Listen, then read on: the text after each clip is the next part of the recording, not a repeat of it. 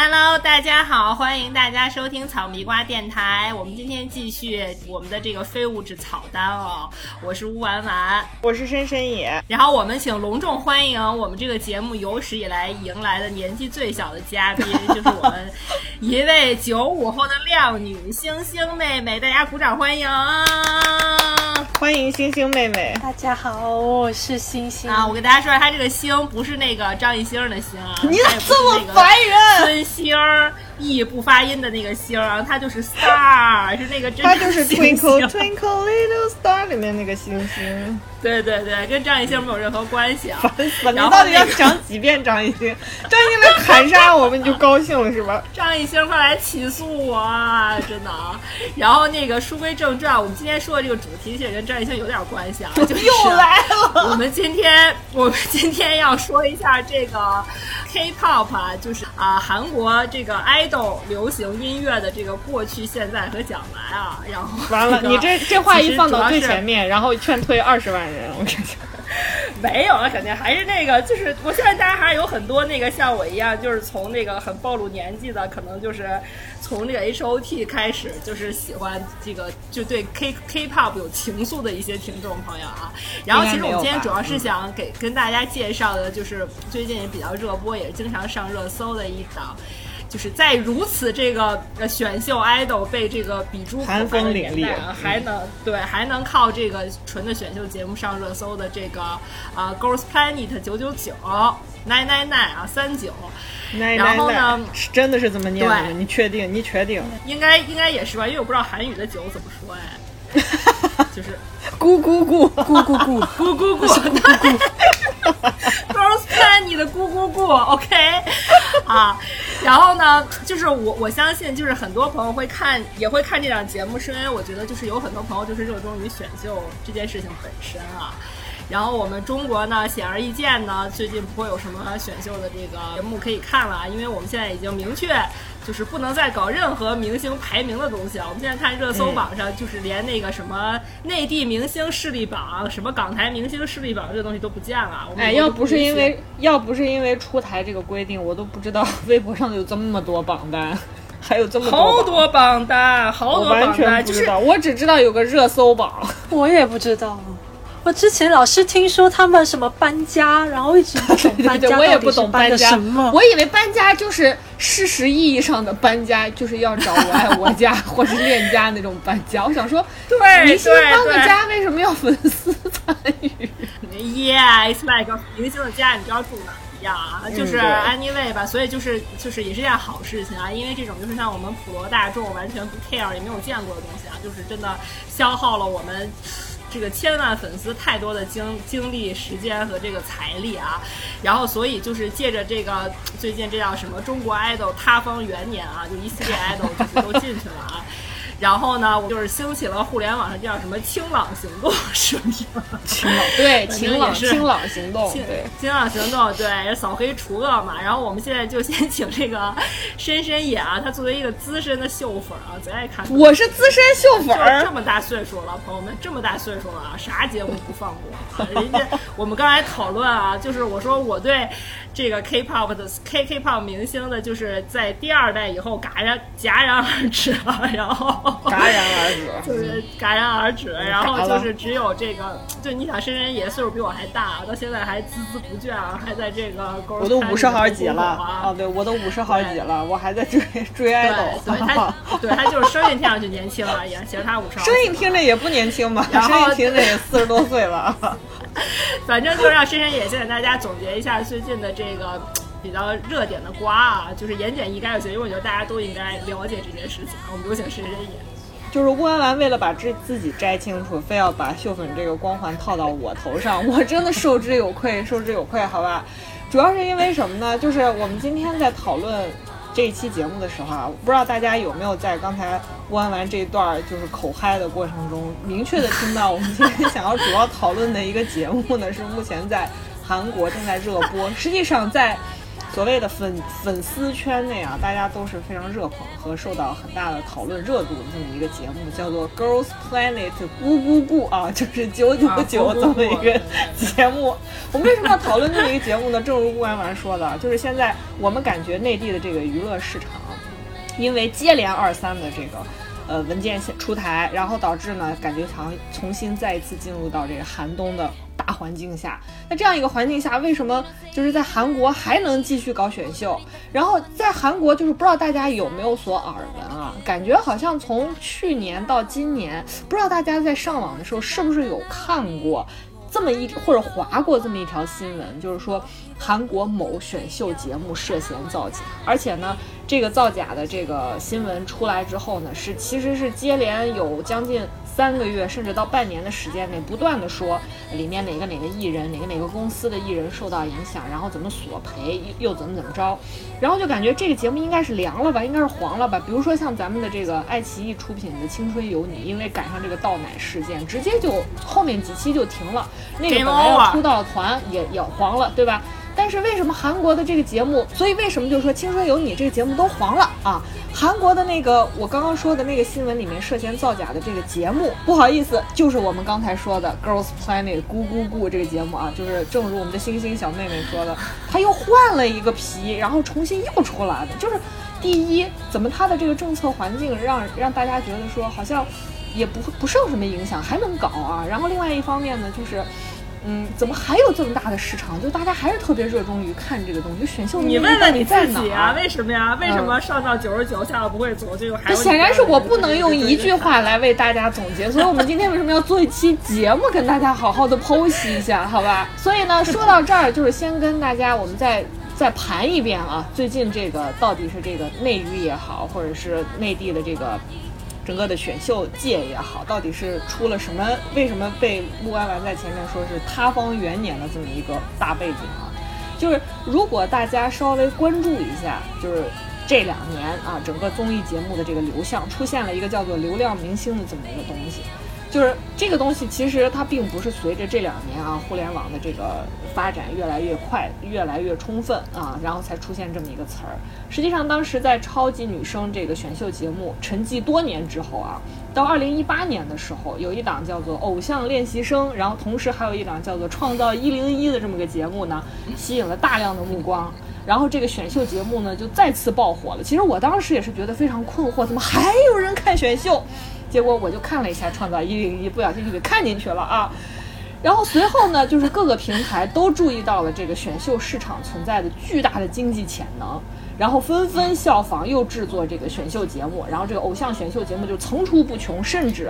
呃，也有乌安完涉猎的比我更加充分的 hip hop，就是嘻哈界也搞选秀啊，这都是属于这这个类型的，就是应运而生的啊。然后据不完全统计呢，二零一八年到现在，呃，我们常说的这三家所谓的头部视频平台啊，一个是爱奇艺，一个是腾讯，一个是优酷，对吧？总计呢推出过近十档的选秀类的综艺，然后有这个数据显示呢。这个体量已经大到什么程度？我们用数据来说话，就是二零二零年，就是去年，中国偶像市场的总产值规模已经达到千亿元了啊，已经可以和我的我国的钢钢铁产业啊 比肩计种了，很恐怖啊。然后呢，好死不死，大家都觉得哇，这真的是热钱。实际上有很多的资本都进入到了这个领域里面，如可能大家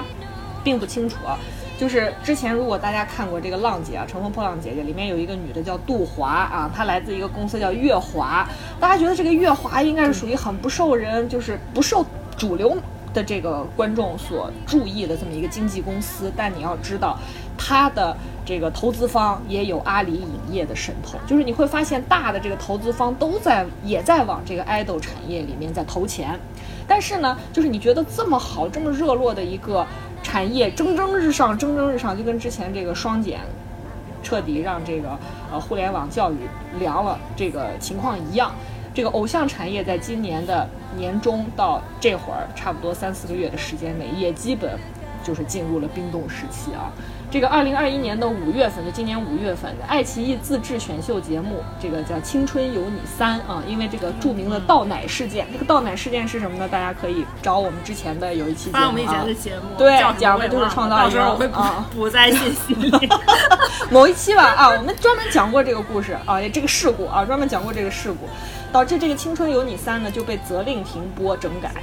然后紧接着这个五月十号呢，北京市的这个广播电视局呢就发布了一个叫做《关于进一步加强网络综艺节目管理工作的通知》。这个规定一出呢，导致各个平台的偶像选秀类的综艺节目呢都开始进行整改。整改到啥程度呢？我不知道大家有没有注意这个八卦娱乐新闻啊？在去年年底。有一档节目叫做《亚洲超星团》，这么一个节目啊，还官宣了他的导师。他的导师里面有木村拓哉这样的成成员在，就是很受瞩目的。对，结果呢，这个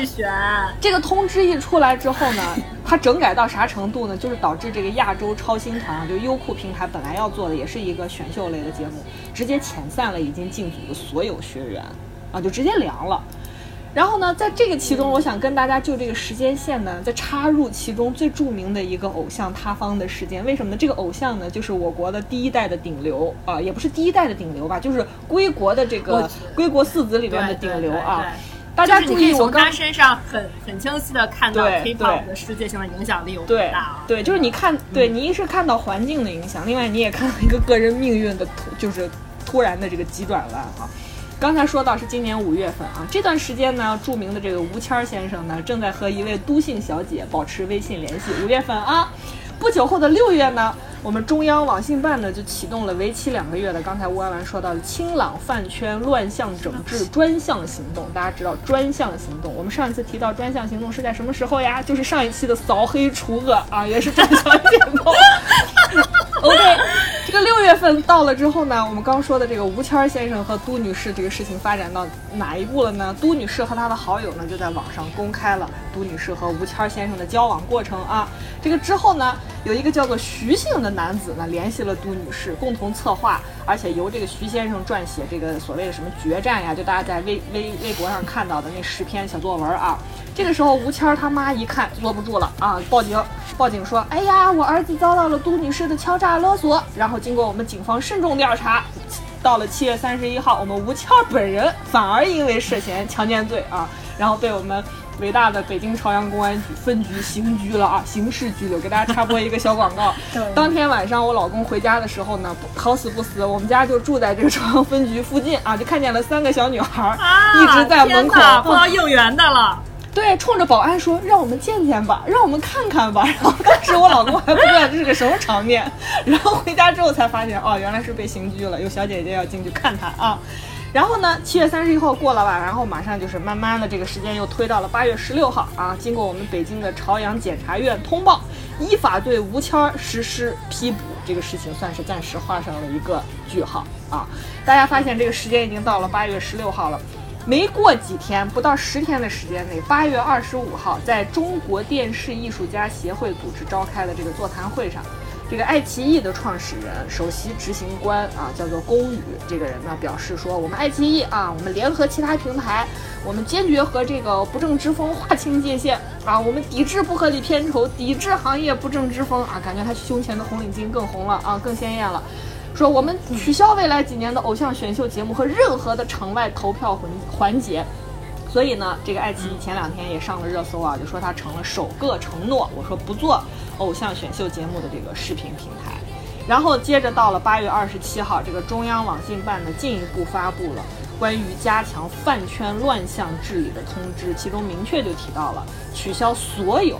设明星艺人个人或组合的这个排行榜，但是就刚才吴安然在节目最开始跟大家说的，你不搜不知道，不知道微博里面还潜藏着这么多的榜单，好多榜单，对他们所谓的从新，对他们所谓的从新人榜搬到明星榜，就叫搬家活动啊，给大家普及一些热知识啊。Yeah yeah yeah，还有一些比如说新星明星排行榜，比如说。可能易烊千玺以前是这个榜单，但现在变成大咖了，就直接去了内地明星势力榜之类之类的，就是搬家。对，在他们粉丝圈内，就是甚至成为一个大新闻，但是对于广大的这个微博用户而言，就是 nobody cares。所以呢，就到今年为止，大家对搬家的第一次认知好像就是什么去年的选秀的时候，然后连续几个人搬家，然后打得头破血流。对，我记得当时好像内卷卷到多少万去了。对对对，我记得当时“搬家”这个词出来的时候，那个星星妹妹跟我说，我看不懂今天的热搜。我说为啥？她说热搜里面说到好几个搬家，搬家啥意思？我说你都不知道，我能知道吗？对，你作为我们这是最年轻的人都不知道，我们真的不知道。所以今天我们就是盘了一下之后，发现呢，你看从这个 idol 啊，顶流明星的这个 idol 的个人命运啊，其他的就是像什么霍尊啊，还有张某汉啊。这些人我们就不说了啊，我们就说这个，对这个吴谦呢，毕竟是从选，也不是从选秀，是从 idol 出来的嘛，所谓的归国四子啊，其中之一。然后从他的个人命运呢，到这个大背景环境，感觉感觉在这个内娱市场啊，这个选秀是彻底凉了。所以我们就感觉会不会说，以后我们再看今年的时候会被称为中国 idol 塌方元年？所以，我们真的这是一个大的背景，先跟大家交代一下啊。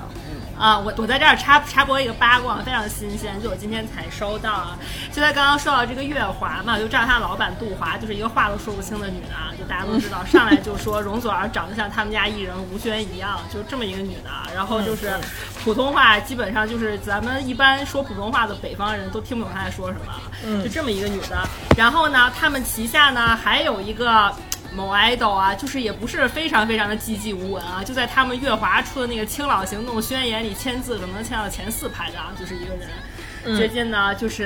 啊，我有一个朋友啊在广告公司任职，然后就在接洽这个男艺人拍一个广告啊，也是一个 idol 啊。他今天给我发微信吐槽啊，说这个团队从上到下都是垃圾哈。然后说呢，他去拍广告呢，要指定自己的摄影师和自己的服装师，结果服装搭出来呢，全部跟以前沟通的赞助商们沟通的穿的不一样啊。嗯。然后呢，这个。的经纪人就说了：“哎呀，不用再换了，不用这么麻烦，你们就全都抠图就行了啊，把那衣服 P 上去就可以了啊，然后 P 上去。”然后呢，拍了大概三张啊，就累了啊。然后现场呢，就让他们广告公司的人去买懒人沙发啊，说他坐一般沙发腰疼，一定要买一个懒人沙发，不然呢，就是这个这个不行了，坚持不下去了，拍三张太累了啊。然后呢，懒人沙发来以后，他就坐在懒人沙发上不动了啊。然后后面人就去催啊，就说还有很多套那个 look 没有拍呢，很多那个那个场景都没拍呢。然后他说不行，饿了要吃饭啊！吃完饭又点了一个人去按摩啊。本来可能就是十二点该开始的拍摄，拖到下午六点还没拍啊，因为这个按摩按摩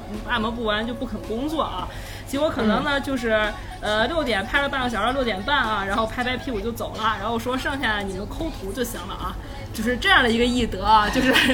就是在这样的一个。关键已经在清朗行动如火如荼的前提下啊，他们还是这样的工作态度啊。然后说他们这个工作团队上下满嘴都是他们的老板啊，说我们老板呀特别好，管孩子管的可严格了。然后说那个说说我们老板的艺人啊管理这么好，你们不用担心出事儿。说你看那个。我们的一哥就是王一博，活这么多年了啊，然后还是不会出事儿的啊。我们的艺人你放心用啊。然后就是大概这么的一个背景啊，大家可见可想而知，就现在内娱乱到一个什么程度啊。对。在在这样的一个背景下呢，其实韩国也并不是能特别独善其身啊，因为我觉得。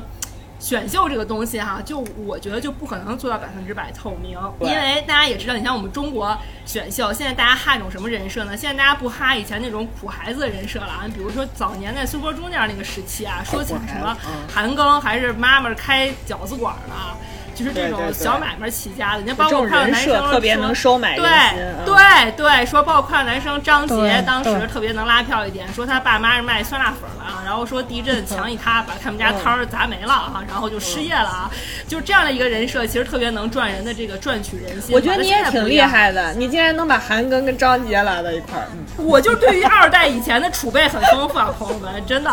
然后然后土都埋到脖子了，好吗？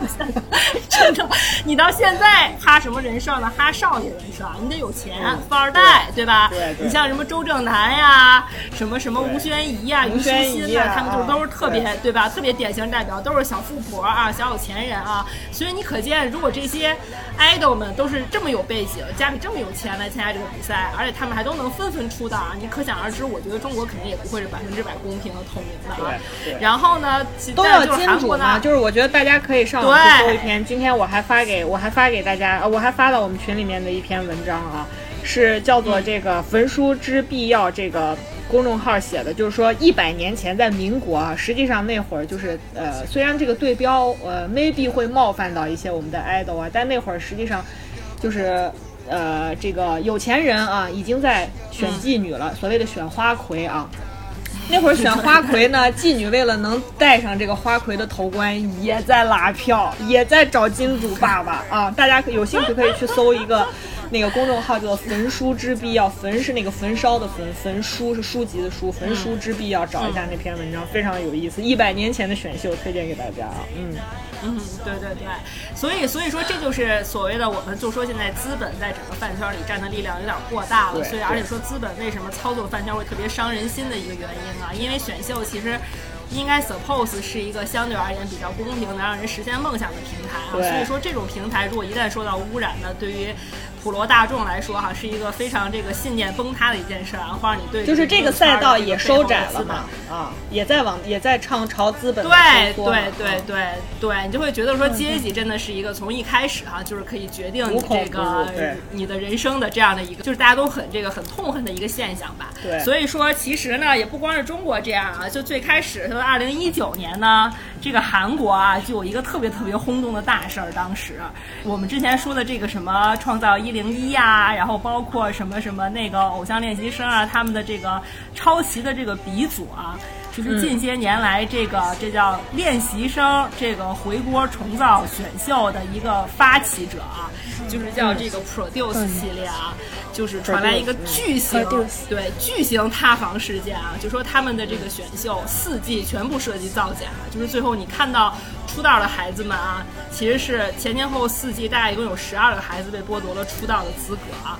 就是他们是被后面的人顶上了。然后想给大家介绍一下这个 Produce 到底是个啥玩意儿啊？就是啥玩意儿？我们刚说的这个 Girls Planet 的咕咕咕啊，前身就是 Produce，都是这个 Mnet 这个，都是这个 Mnet 对，它是 M 对 Mnet Mnet 就是版权所有的这么一个节目啊。它最开始其实叫 Produce 一零一啊，它就是像我刚刚说，它开启了一个新的模式啊，其实。就是练习生选秀啊，它为什么叫一零一呢？其实就是上来一百零一个人选十一个人啊，然后你这十一个人最后其实就是就是通过一季节目里面四次投票，然后最最后。最终投票票数最高的十一个人，你会成为这 Mnet 旗下的艺人啊，就会出一个限定团。然后你知道这些这十一个人可能是各个公司的都有，或者各个已经出过道的各个团体的也都有啊。然后他们在一年限定活动以后呢，基本上就是各回各家。但是你其实可以以你自己的知名度，你有有 solo 的机会啊，或者你可以带自己以前的这个小胡团走向成功啊，就是一个啊回炉回炉重造改头换面的一个机会。星星妹妹给我说这个叫什么？艺人带。拖拖飞机还是什么？拖航母啊，拖飞机也有，但是如果是一一个人带，可能七八个后面的队友的话，那叫拖航母，叫拖航母啊，对对对对对对，所以说。对，所以说有很多小公司或者小胡团会特别来派一两个人来参加这个活动，因为如果一旦飞升了的话啊，那对于你这个呃濒临破产的公司和濒临这个完蛋的这个小胡团会有一个不可估量的一个好处啊。对。然后呢，反正就是这么一档节目啊。然后这档节目呢，其实其实韩国我就先插一句，其实韩国的选秀呢也一直都没有停过。然后我刚搜了一下，我当年特别喜欢看的那些选秀，我发现都是一一到一一三年。你看你是不是？土埋了脖子，我真的是很老。但是我跟大家普及一下，它大概还有什么形式啊？还有一类就跟咱们呃超这超女快男一样选素人的，叫 K-pop star。当时对，当时第一季。非常非常非常火，它也大概有播了六季这样。第一季是二零一一年，然后它这个节目其实就是三大公司，我们后面跟大家提到，就是 S M Y G 和 J Y P 哈派出来三个评委，就是 J Y P 和 Y G 都是他们老大本人啊，然后 S M 派的是宝儿代表李秀满，李秀满就是从来不轻易出面啊。就我这样很佩服他。然后呢，他们来一起选爱豆，然后选的爱豆可以迁入他这三大公司。然后他们其实选哎，这里面选过特别高的。如果要举一个特别有名的选出来的歌手，我觉得最有名的两个都是 Y，就是 YG 的第一季的李夏怡，还有第二季的乐童音乐家。就他们其实不是特别典型的爱豆，他们都是自己特别有个性的那种。叫音乐人嘛，我觉得可以叫做对，都是歌手对，所以我当时就看的就是觉得特别特别的那个开心啊，因为就是我觉得选素人这个形式，因为韩国真的有挺多大嗓，他们有很多那种欧美唱腔的大嗓，还有那种就是很能创作的人。因为我记得之前看过一个排行榜，就是说在亚洲论唱功的排行榜，排行第一对对第一的是菲律宾啊，第二是菲律宾，对对对对对对是这样的。然后包括还有一种类型的选秀呢，就是他们公司有时候自己内部搞团建啊，因为大家都知道这个练习生，就是你作为练习生在选你这个成为男团哈，这一步其实也是困难重重嘛。就有的公司就为了圈钱哈，就把这个拍成也是拍成选秀的形式放出来，比如就是。我这个年代比较有名的啊，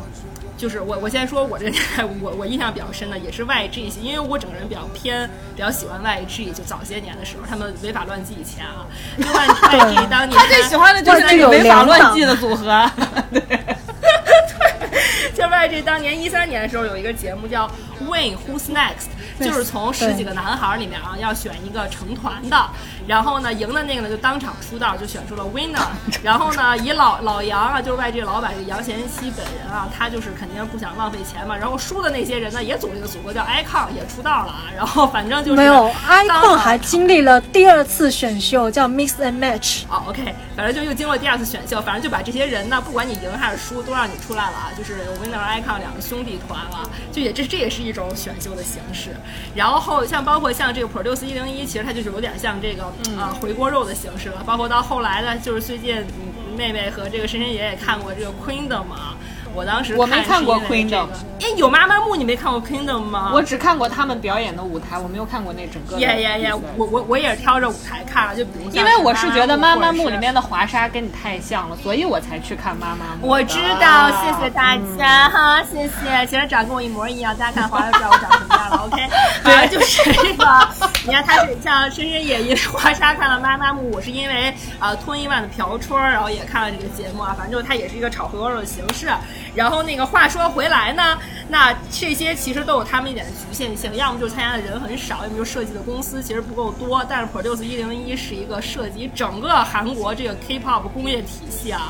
几乎所有这个有名的、没名的、大大小小的这个公司啊，然后一个非常非常大规模的这个练习生哎，但是除了除了三大头部公司都没参加吧？第一季是有 JYP 的 SoMi，只有 SoMi 就是全少迷。这两天有一首打很很有名的打歌叫《当当》，对，然后现在在 YG 的旗现在下。那个对 Teddy 旗下，Teddy 是 YG 的，就是唯一一个非常拿出手的制作人啊。一会儿一会儿再说。然后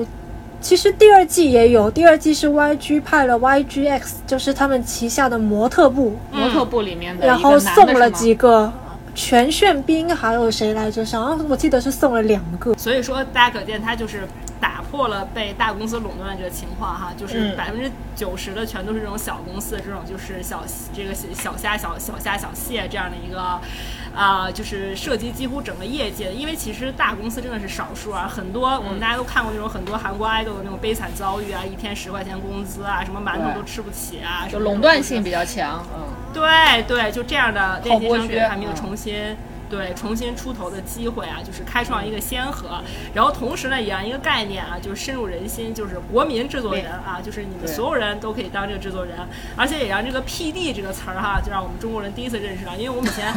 天天说这 PD 那 PD 啊，咱们都不知道 PD 是啥意思啊，然后一说国民制作人、国民 PD，哎，都知道，就比如说张艺兴作为这个偶像练习生的 PD 啊，他的张艺兴的粉丝说他是开天辟地啊，就是张艺兴有这么一个 title，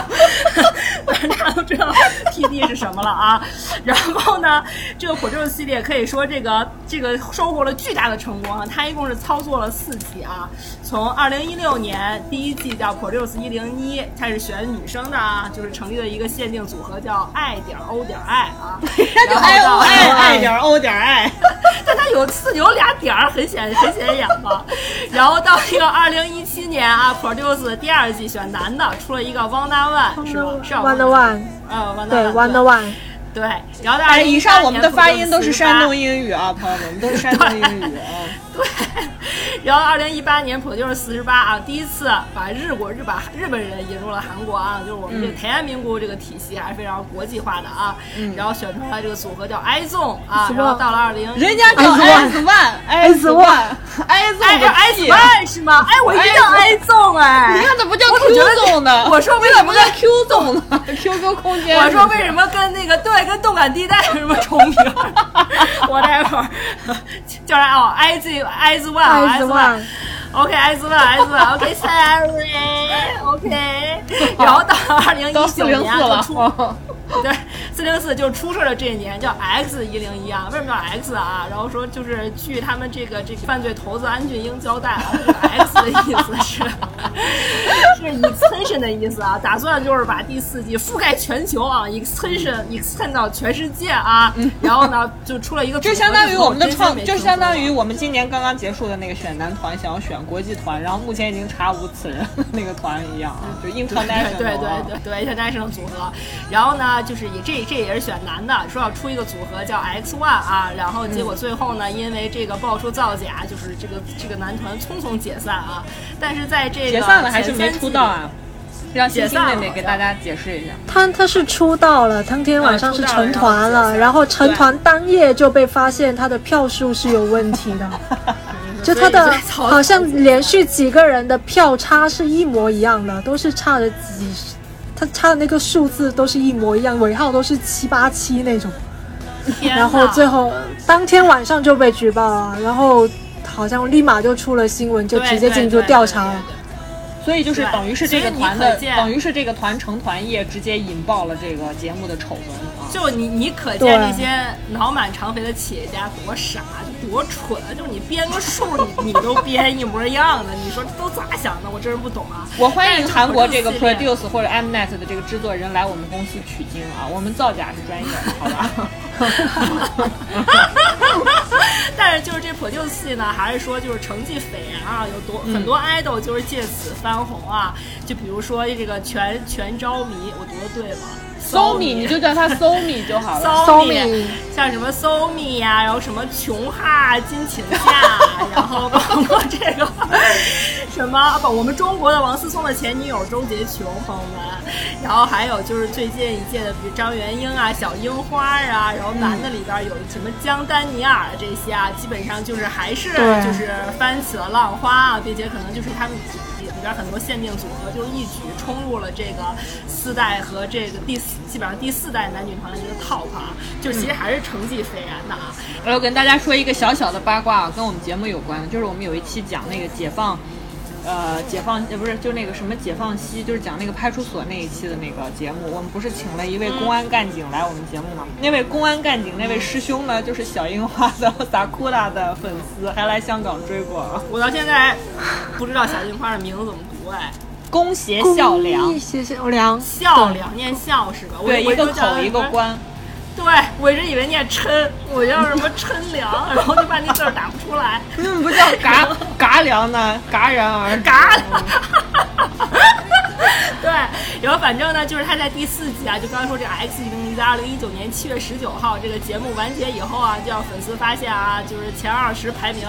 这个粉票数都是七八七结尾啊，然后那个十月份，然后安俊英呢就被捕了，他们的老大啊，然后本来只是觉得他这一季作假，就没想到这个人呢，可能信息素质比较差，跟吴谦儿一样，就交代了 了，全说我们料了啊不光这一季是假的，前面全都是假的。然后说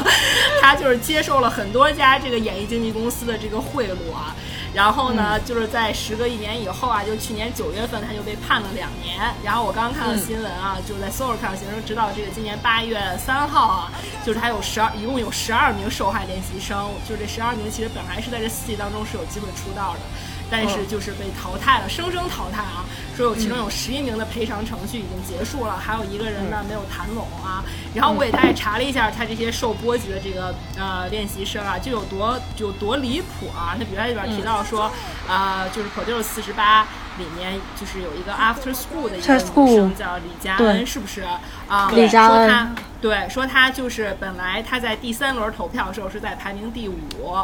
结果后来是最后给了他第十四名，所以他就是被淘汰了，没有了那个出道的权利。然后到 X 一零一的时候呢，说他当时第三轮的第六名到第八名，六七八三都被淘汰了，就是为了后面的人这个来挪位置啊。反正就是这个肯定对大家为什么就是这 Produce 系列造假这么遭人恨啊，就是因为这他们每个人的出道位都是国民制作人啊，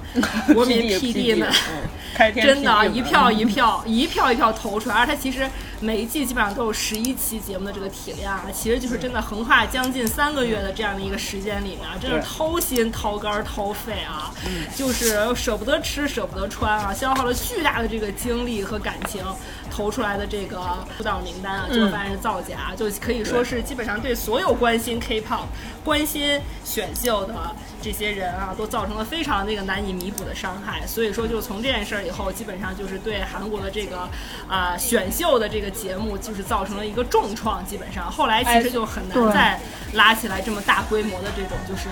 啊、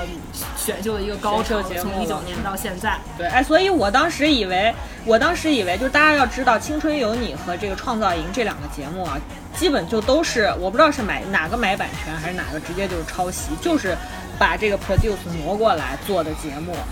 然后大家就可以想偶像练，习生没买，对吧？然后 Produce 一零一买了，对。嗯，然后，所以我后来一直在想，像这个 Produce 出了事儿之后，我就觉得是不是会粉丝的这个呼声导致，比如说我们也会重新来调查这个票数的问题啊，可能会在票数这个方面导致我们的这个选秀节目也出现。这个造假啊，或者塌方啊，或者再也办不了的这种情况，万万没有想到是因为买奶，哎，倒奶，哎，这谁能想到？真的是，哎，真的没想到啊！就是这说明还是我们国家的娱乐圈的资本一手遮天啊，资本的黑手摁的你，真的，你除了倒奶以外，就是无无能为力啊，就是这样一个情况。都到不了最后的那个投票，就直接就是在投票过程啊就已经出事儿了，倒奶啊。对呀、所以就是，哎呦，所以就真的是太乱了啊。然后呢，然而就是这个大家就这个在索赔定案到现在还没搞完的时候，大家都觉得这个 Produce 凉了啊，韩国这个这个这样演艺人不是演艺人，练习生选秀也要凉了。哎，结果今年没想到呢，哎，又开始升级了啊。对然后又搞出来了这个 Ghost Planet 这个鼓鼓鼓，然后呢，完了又又扩张。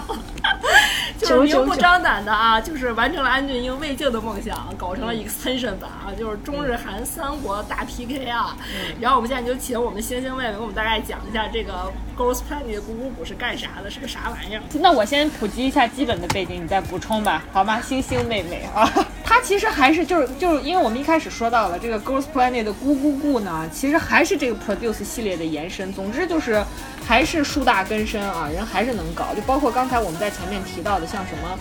那个 Queendom，其实它那个 Queendom 那个节目好像是说在同一时间段发行单曲的几个女团，然后她们来到这个舞台上，以第一次公演、第二次公演按主题的那种方式，然后来一次竞演的这么一个综艺节目，最后选出第一还是第二。第一就是妈妈木的那个组合嘛，对吧？这个 Queendom 也是这个 Mnet 旗下的一个音乐类的，就是属于这种综艺类的节目。然后这个 Girls Planet 咕咕咕呢，还是这个 Mnet 来搞的，只不过今年呢，他们就是和另外一家好像据说是韩国几大的网游公司啊，游戏做这个游戏公司，然后一起来联手推出的一个，其实就是一个老瓶装，呃，这个新瓶装旧酒的这么一个女团选秀节目，还是选练习生啊。然后最终呢，他们会选出一个九人这么一个规制的限定团，其实本质和 Produce 没有任何的区别。然后呢，但更搞笑的事情就是，大家刚听我们在节目前面说的，呃，说到今年是这个偶像塌方元年，中国偶像塌方元年，然后说到这个爱奇艺呢带头出来说，我们不搞选秀了啊，我们要跟这个国家站队啊，我我们要这个风清气正。但是啊，大家要知道，这个 Girls Planet 咕咕咕在这个网上跟播的这个平台就是爱奇艺啊。如果大家可以用 VPN 翻墙的话，是可以在爱奇艺的这个海外版看到它的这个跟播的情况。然后主持人呢，我来说一下是谁。他跟这个咱们内地的这个，如果大家看过《创造营》也好，或者这个《青春有你》也好，都是有一个，所以所谓叫什么领航人也好，什么创造人也好，什么这那，反正就是这个起个名字啊，就是黄就是黄黄晓明那样的角色，哎，对，就起到一个主持人的这么一个见证人，见证人啊，就起到这么一个作用吧。叫吕珍九，I don't know who is he 啊，反正是一个我完全记不住脸。I know him。哎，吕吕珍九是不是演了那个？德鲁纳酒店，要不然他就是演了什么什么追着太阳的月亮，还是追着月亮的太阳，就是韩家人的那点。你看我都太太晚了。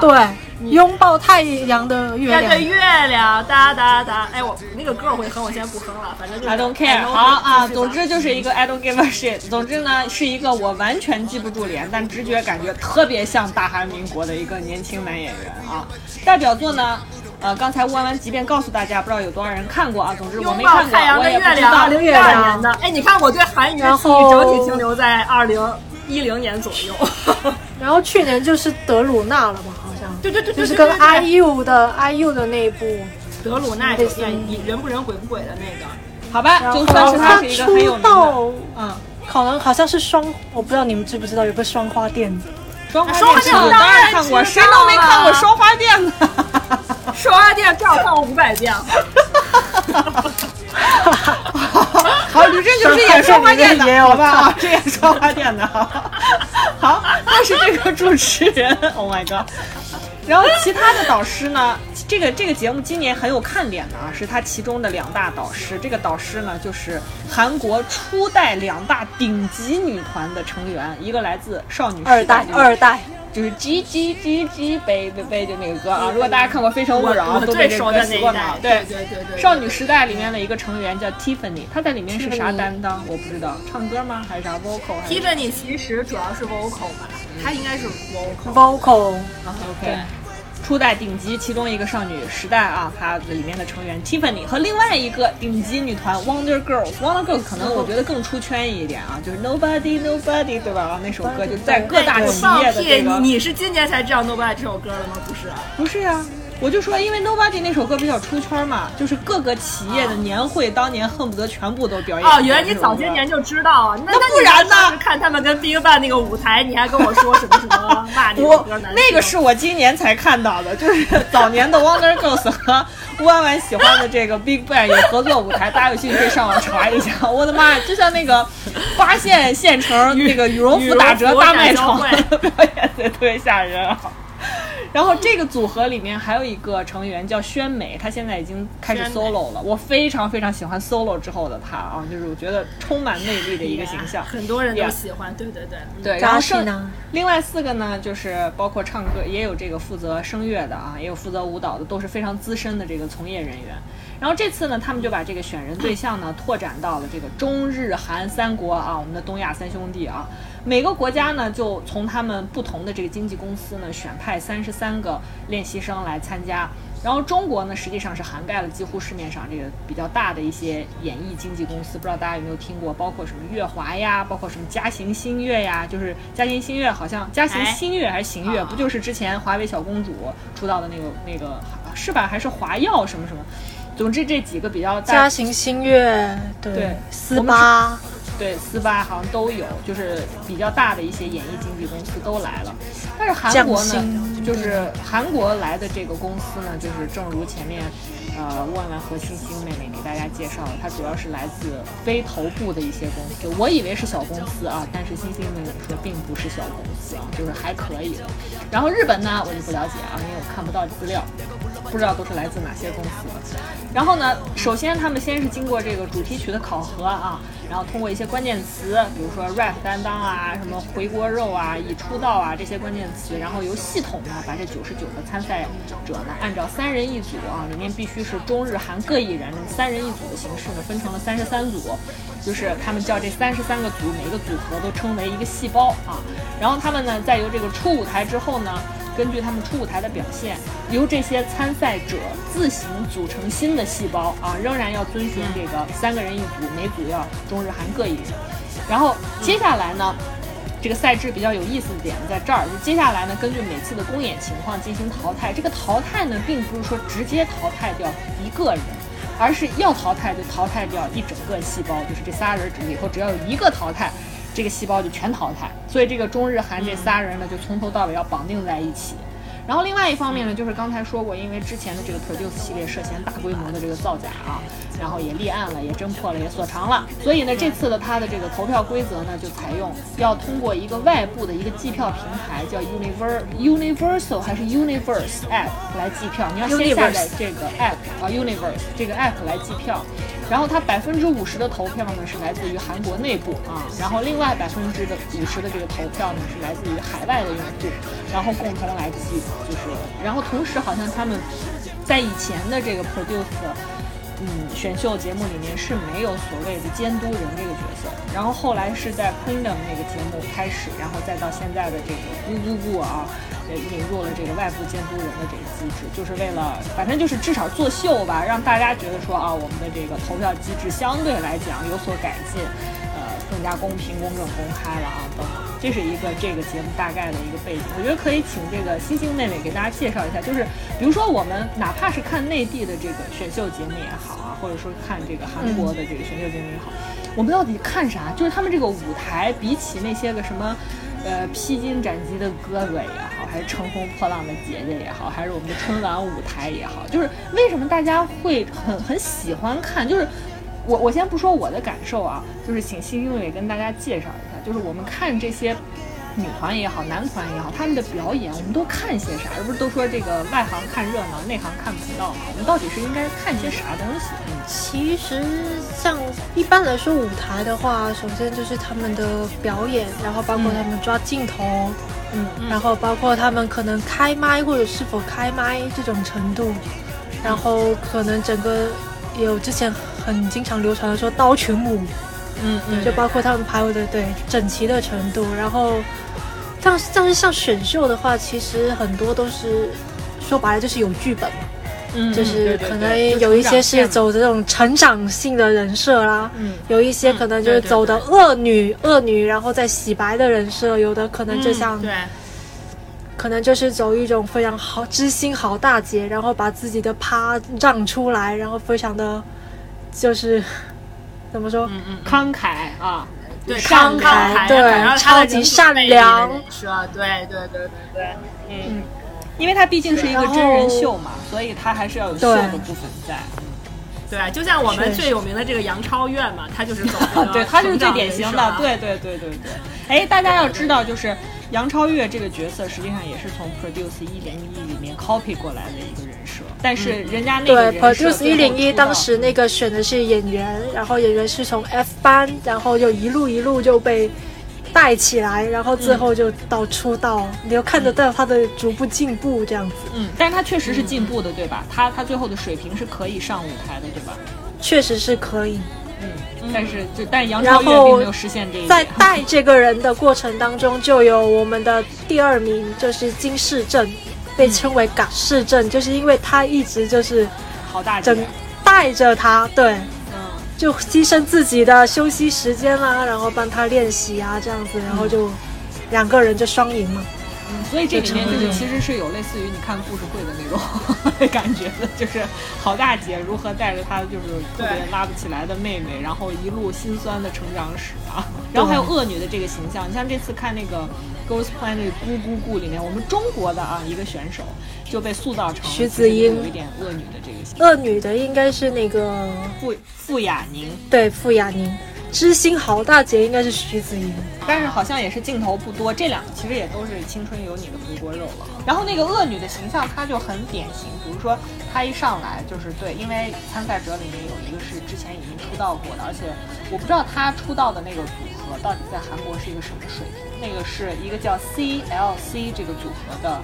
成员，CLC 好像叫天猫，对不对？他们是天猫，对，没错。然后他是这个组合的成员，然后这个组合好像现在是解散了，是不是？呃，明面上是没有解散，但是他应该私底下有活动的机会了。对，都已经没有活动的机会了。所以他就因为他确实捧不红，他就是不红，就是真的很玄学。然后他来参加这个比赛呢，那个我们中国的这个选手一上来唱的，他们那个舞台就是唱的是这个 CLC 的一首他比较知知名的一首歌曲。然后他就在这个舞台上面以挑衅的方式啊，对那个台下坐的前 CLC 的成员发出一些挑衅性的话语，就是显示自己是那种有点恶女的这个形象。后面好像也一直是这样塑造他，所以就。还是说回到那个节目，它是有这个剧本在的，所以就是有的时候大家看节目，这就是中间可能看的这个乐趣所在。就是其实我觉得是满足了很多人那种觉得有人的地方就有江湖嘛，就是满足大家这个好奇呀、八卦呀，觉得他们私下都是怎么成长，所以很多人看也觉得很想看撕逼啊，也很想看温情脉脉时刻。所以其实它作为真人秀，内容还是就是比较偏向于这个剧本写作。给人物，而且其实对对，而且其实说实话，就是我这个舞台也基本上都看了，就是因为我先只先挑了舞台看嘛，我感觉他们其实应该是就是以我很业余的耳朵听，我觉得他们应该是全开麦的舞台吧，其实还是会有修音的，还是会有只是没有修的太离谱。突出，对，很那个。就就我觉得现在 K-pop 就有时候我会觉得很多打歌舞台不好看的一点，是因为其实我觉得现在的就是有点修音修太过了，或者甚至就不开麦，或者就是半开麦，我都已经算是给大家脸了。我觉得特别突出的就是，我觉得最无语的是，他们会在练习室，呃，在录音室里面录一个有喘气的版本。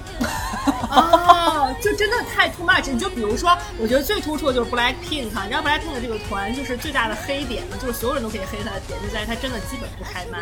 他那些打歌的舞台都是。就你一听就不是自己唱的，就我我基本就是半开麦都很少，或者就是，反正就是你听他们打歌的舞台，就基本上你感觉不到任何现场感啊，就包括他们去、去什么美国呀之类的，但他们不是要进进军美国，在美国上一些综艺节目，全部都是对口型。然后他们在美国上那些现场底下就是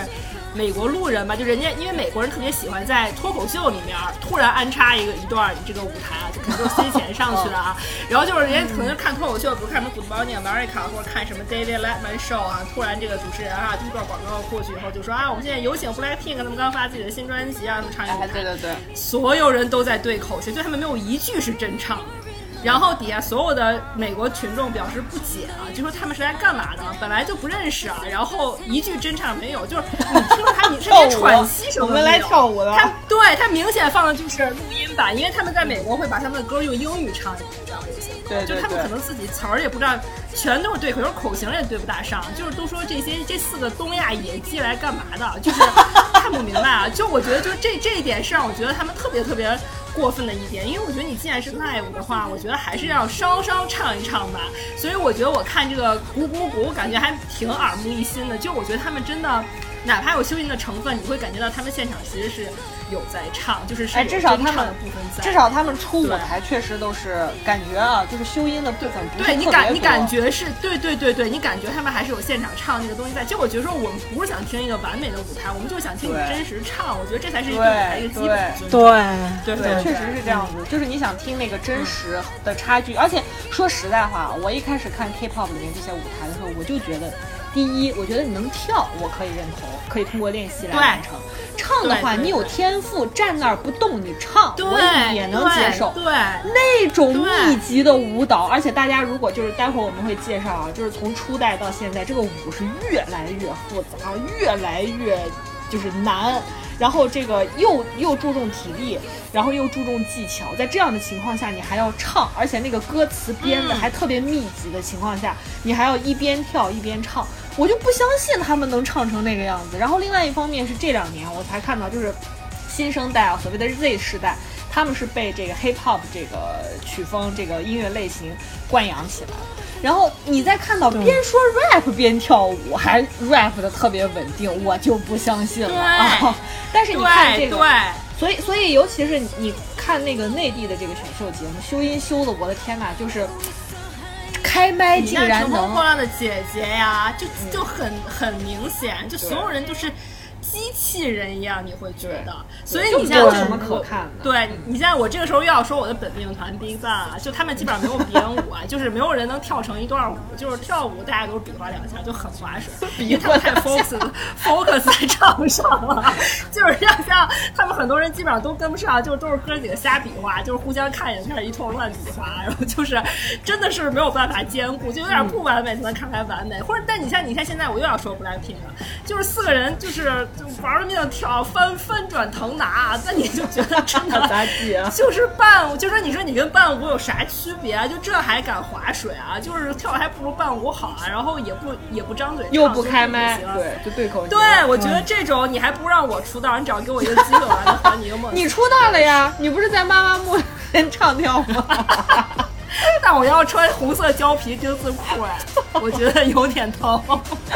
我觉得 Twice 其实也一样吧，就是 Twice 好像也是都不开麦，因为他们每一次安口的时候，他拿一位，然后站在舞台上站岗唱，就站着唱，他都能唱劈叉，嗯就是那种一开音就劈叉，真的，然后就是真的是好进步。对，对那个那个 Twice 可能大家对他并不是很熟悉，因为啊、我听星星妹妹跟我讲，这个 Blackpink 实际上它为什么在中国也会很火呢？是因为腾讯是 YG 的股东，是不是？对，是的，是的，是的，是的，是 YG 的股东之一，是的。所以所以它而且他们所以他是 常年热搜。对啊，和天天买热搜，什么都能上热搜，什么什么缜密哭了，什么那个上什么杂志封面了，什么 剪 Lisa 头要出发对，Lisa 要出道，从半年以前就是就是热搜，热搜到现在还没出道，还还还没 Solo，solo 出道就是就是对，就是你就是就是这样的一个氛围下，就是，但其实，在韩国 Twice 其实是真的实红，对不对？星星，我好像感觉韩国 Twice 是其实韩国白皮书里面，它分分男团、女团的时代是以就是出现一个划时代团体去分的。然后，比方说一代的话就是 S.E.S 啦，然后二代就是少女时代，三代其实是 Twice。对三代其实就是 Twice。哦对，Twice 是三代的，就是 Twice 是紧跟在少女时代后面划时代的这么一个组合。就是要出现一个女团超越了前面的那个人的成就，超前面那个团的成就，才能叫做新的时代的开启。它跟我们中国这边画的不一样，我们中国这边按按年代画都已经画到五代去了。我们是按年龄的，是看出道时间，我我查这个版本也是按出道时间，因为我其实也有点 confused。但是 Twice 其实是很多人会诟病他们，因为说他们的歌太简单，就是很口水，然后他们舞蹈动作没有很复杂。但是哇！韩国但直男真的好爱，他们，直男就是真的爱。应援，因为我就你当时对，你在下面听那个尤其韩，你看他们韩国跟的舞台日本你听那个应援真的根本没有是超女生的声音，全是男生的声音，跟着 嗨对，他们真的是对实红。然后我当时在长江上学的时候，有一个韩国大哥，就是可能四十了吧那个时候，然后就很丑，然后戴眼镜，然后就是矮矬丑，你知道他。后来我后来后来我们就说哎 K-pop，说别人他没有反，他说 I don't know，I don't know，我们拉手 I don't know。然后一说起 Twice，就是立刻酒杯都掀翻了，两眼两眼发光，说 Twice 每张专辑能买，所以他们真的很有群众基础。别看他们在中国其实看上去因为他在中国其实一般也是因为它里面有台独分子，啊，对对对对对对对对对，那个他其实是当时想在中国火的，好像也有参加一些节目，然后因为出现那个子鱼的事情之后，就连夜就被撤掉了，就被封杀掉了。然后他们就转头去了日本，然后因为他们这个组合里面有三个是日本人，嗯所以就在日本完全就大火了。哎，我觉得修英你可以就 Twice 给大家再介绍一下，因为其实 Twice 这个组合也是内部选秀选出来的，他们也不是一个叫完全练习生，就是熬到时间点选几个人出来的。对他们那个叫 Sixteen，就俗称十六丝，嗯嗯嗯嗯嗯嗯嗯。然后包括有 JYP JYP 那个 JYP 还是 Mnet 的，就是 JYP 跟 Mnet 合作的一个，就是哦 Mnet 专门搞选秀就对了。嗯，明白。然后当时是七个可能叫做预备团，然后还有九个另外的练习生都是 JYP 的。嗯，然后当时就说去，你知道别名叫十六丝嘛，就是撕逼当时也是撕的人，对。嗯，然后有，比方说像 SoMi，就是 Produce 的啊。一零一的 SoMi，、啊。就是因为在这里输了之后，他不甘心，然后自己申请去参加 Produce 一零一。然后 C 位出道，C 位出道。然后像 Produce 三零三的李彩演，X One 的李彩演那个主舞，就是之前在 K-pop Star、K-pop Star 有她们两姐妹，然后也是当时参加了这个 Sixteen，然后没有到达，没有参，没有能够参加 Twice，但是下一届呢就已经预基本上预定了他的妹妹，所以就已经没有他的位置，之后他就去了 WM，就是一家算是二线的，对，算是二线的公司吧。嗯因为他现在已经被妈妈木那个 R B R B W 已经收购了。哦妈妈木的公司还竟然可以收购别的公司，我以为妈妈木的对，这公公司不是特别小。特别惨，不是连他们都运营不下去了，已经妈妈木都运营不下去了，感觉。对啊，然后就收购了 W M，然后就有了李彩燕，然后她的妹妹李彩玲，彩玲就在他的 I C 呃不是叫 Twice 的下一代，就是叫 Easy 就出 I 道了。T Z Y 呃这个，I T Z Y，Easy 对，就当时 Sixteen 的一整排基本上都出道了，像吉吉旺是去了 Four Miss Night，也是另外一个小的选秀的公司。嗯，然后 For Miss Night 好像是 Practice 的 Practice 的，总之这嗯。也是十六个人出道。是分别在各个，就是如果没有趁着那一波在 JYP 出道的话，他们也是可以回到，就是去到其他的公司，然后也基本都出道了，是吧？大基本上都出道了，For Miss Night 出道的也有，然后去到，然后也有参加后续的另外一些选秀，但是最后还是没出道的也有。所以就说，我们就觉得这个 K-pop 这个行业就是很神奇啊，就是对真的是永远都有新人在路上。还有就是把这种就是姐妹两人通通网网罗进这个这个产业的啊，就包括最开始的这个这个 Jessica 和那个 Crystal 啊，就是对包括就是对，包括刚刚星星提到的也是，就为什么这个韩国的这个 K-pop 这个。体系有这么这么成熟啊，就是我觉得也真的是很神奇，因为它是我实际上是觉得啊为什么可以做到席卷全球啊？就跟它的整个的定位都是有关系的。其他任何一个国家，对它的这个产业都做不到这种支柱型的这种对情，因为我是会觉得它可能是因为它真的起步太早了，就至少比咱们要早二十年吧。我觉得二十年不止，二十多年，对，就可能到咱们可能二十多年，经过咱们这个现在这个大规模的摸索以后，可能也会有特别厉害的团横横空出世啊，很难吧？就是因为其实我觉得，你看，你看这个呃，Girls Planet 的咕咕咕啊，嗯，为什么推荐大家去看这个节目呢？其实我觉得很有，就是之前吴安婉也问我说，你们咋现在还追这个 K-pop 选秀，还能追得这么上头啊？就是我其实就是看了一下，我就想说，怎么还会因为。还会有人来参加？这些人都哪儿来的？不是韭菜韭菜都割完了吗？而且后面不是跟不上吗？真的怎么还能选过来呢？会有。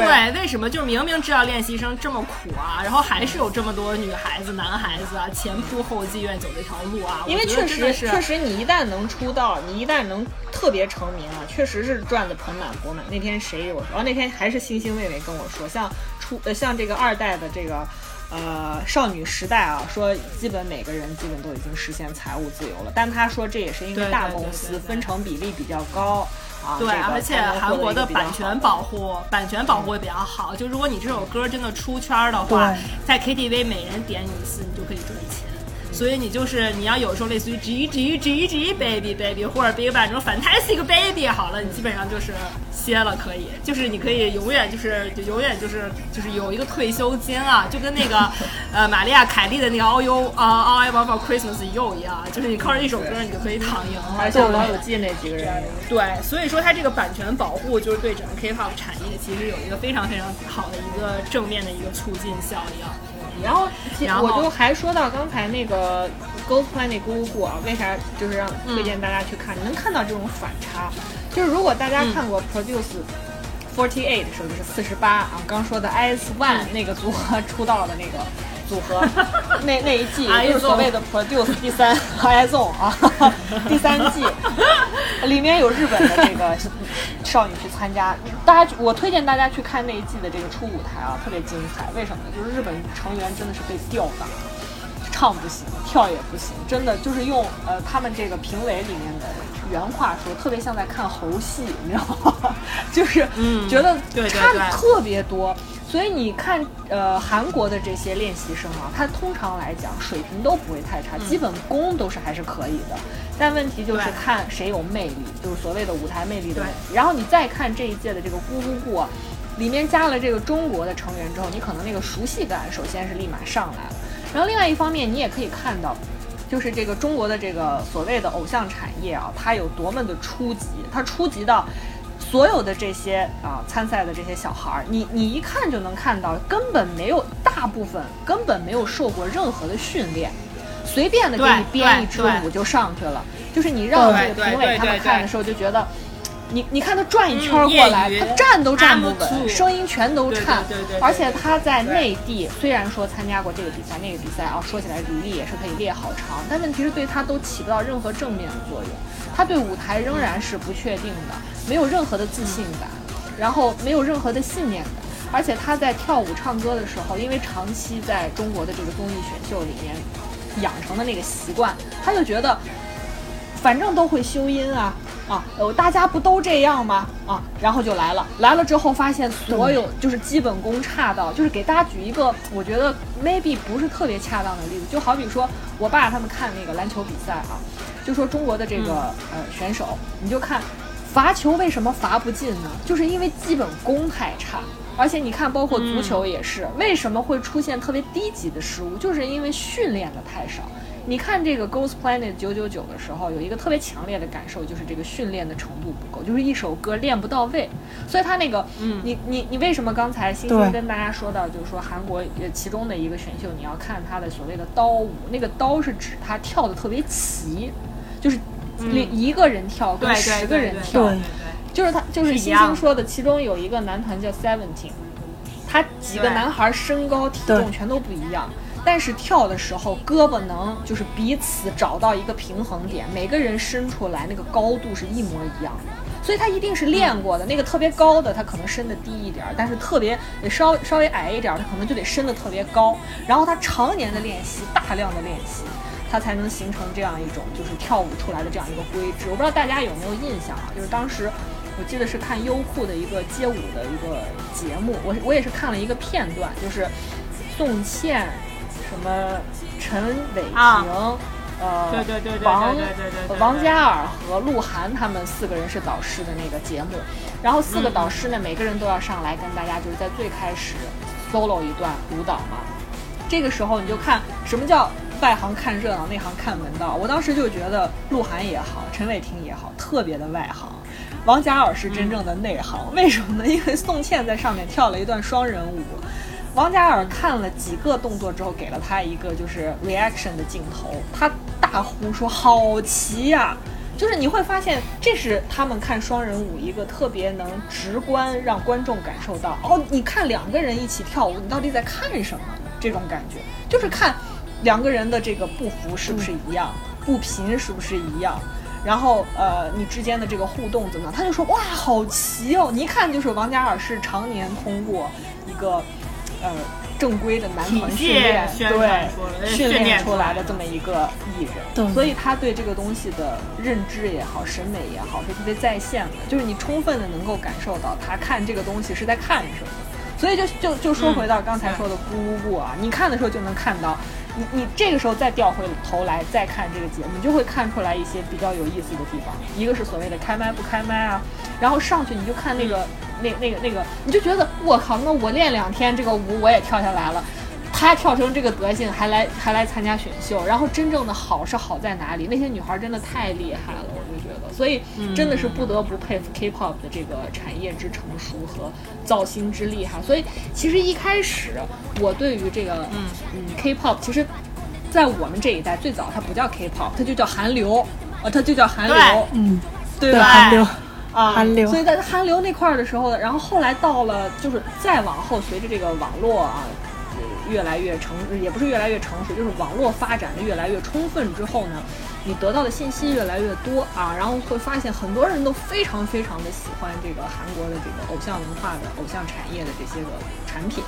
然后在这个情况下呢，就有时候觉得，因为它是和它和中国的这个偶像产业、选秀产业是亦步亦趋的嘛，实际上是它领带领着整个亚洲甚至是全球的所谓的这个偶像产业在往前走的嘛。所以你看到这个时候，你就总觉得是不是追韩流的那一波这个粉丝，跟内地一天炒什么王一博呀、肖战呀、喜欢 TFBOYS 的，都是一批人，就觉得特别低幼、特别没劲。他们一天到底在看啥？就是在看热闹吗？那些破歌有啥好听的？一开始我其实是抱持这样的偏见的。所以为什么乌安兰当年在香港摁着头让我听 Big Bang 的时候，我真的对他嗤之以鼻。我啊、是低级 low 级，知道吗？就是这种感觉。但是我但是现在对你嗤之以鼻啊！你现在 low 级，你你现在还我都已经上岸了，你还在欲海沉沦，我的妈呀！哎，说实话，我也是因为认识了星星妹妹之后，就是开始看一些，因为我跟大家讲啊，对对对对对，你在 YouTube 上只要搜一个舞台，真的是摁头对你对它安利它安利之后，你搜一个舞台，然后就会不断的给你出来各种各样的舞台，然后那个链接你就忍不住会摁进去，摁进去之后呢，你就会开始看起来。看的时候你就会真的看。就是我的天呐，在你不知不觉间，这个韩流已经发展到这个地步了，大家都已经再也不穿那种吊裆裤了，然后也不再跳那种就是挺二的那种动作了，也不再唱 Nobody 了。原来现在的这个舞蹈编排已经这么牛逼了吗？而且大家唱的都唱的这么厉害，竟然有就是我我我在前面说，我说温婉很像那个华沙的那个组合妈妈木，四个人都超级能唱，超级能跳。然后就觉得怎么能发展到这个程度？然后你再往下看的时候，慢慢慢慢你会看出来里面一些，反正我觉得还挺有意思的一些点。我觉得还是可以回到就是 K-pop 这这个文化现象，可以再跟大家多讨论一些，就是为什么它能持续性的给全世界的这个青少年的文化产业、娱乐产业在造血和输血。我觉得这个是一个非常、非常有意思的一件事情吧。我觉得其实也是因为韩国它本身国情决定的，就是他们本身是以大力推动文文化产业而出名的，他会给这些韩流有很多的那种政策的扶持，然后他们甚至还有一个什么，我记得是什么韩国什么内容振兴院之类的，就是专门有一个类似于广电总局这样子，但是他们这个是专门把韩流的东西推向世界。对对对。然后他会不停的去找国外的合作，国外的一些推广，然后加上呢，你好像 M N 一样，他 M N 为什么一直搞选秀？是因为他背靠着一个 C J E N M 的大财团，对，C J 财团就真的是，你知道，囊括基本上韩国衣食住行都离不开 C J。韩国的李嘉诚啊，对他其实跟三星都是一样的，他们韩国就是靠财团去掌握这些，基本上可能。对财阀的，嗯，所以他会给一些很充沛的基金，然后他就好像 S One 他的出道啊，他的可能包括他衣服什么，他当时出道是全员香奈儿，你记得？然后加上他们的练习绅士度，其实就已经比说实话，我们国内真的是很难有这种，国内大家的钱赚的有点太容易了吧？就对，是的，是的，是的，像。就韩国的话，他们他们的练习生是真的很苦的，就是他们上课，他们基本上练习可能都除了正常的上课的声乐训练、rap 训练之外，然后他们可能还要不停的加练，然后他们有月末的评价，他们有淘汰制。然后 S M 为什么不跟 M S 合作他们的那种就是淘汰的选秀呢？因为他们 M S M 内部的选秀淘汰的比率就已经。已经很激烈了，因为我记得之前是看那个创造创造营，就是黄子就第一届啊，创造营一零一啊，那个黄子韬不是他那个主持人还是什么，他就是在跟现场的那个参赛者就是说嘛，他当时其实他是为了就跟张杰互动，他就说当时他在 SM 受训的时候呢，他们就是刚才像星星说的，他们每个月还是每个星期是吧，有一个考小考这种，对。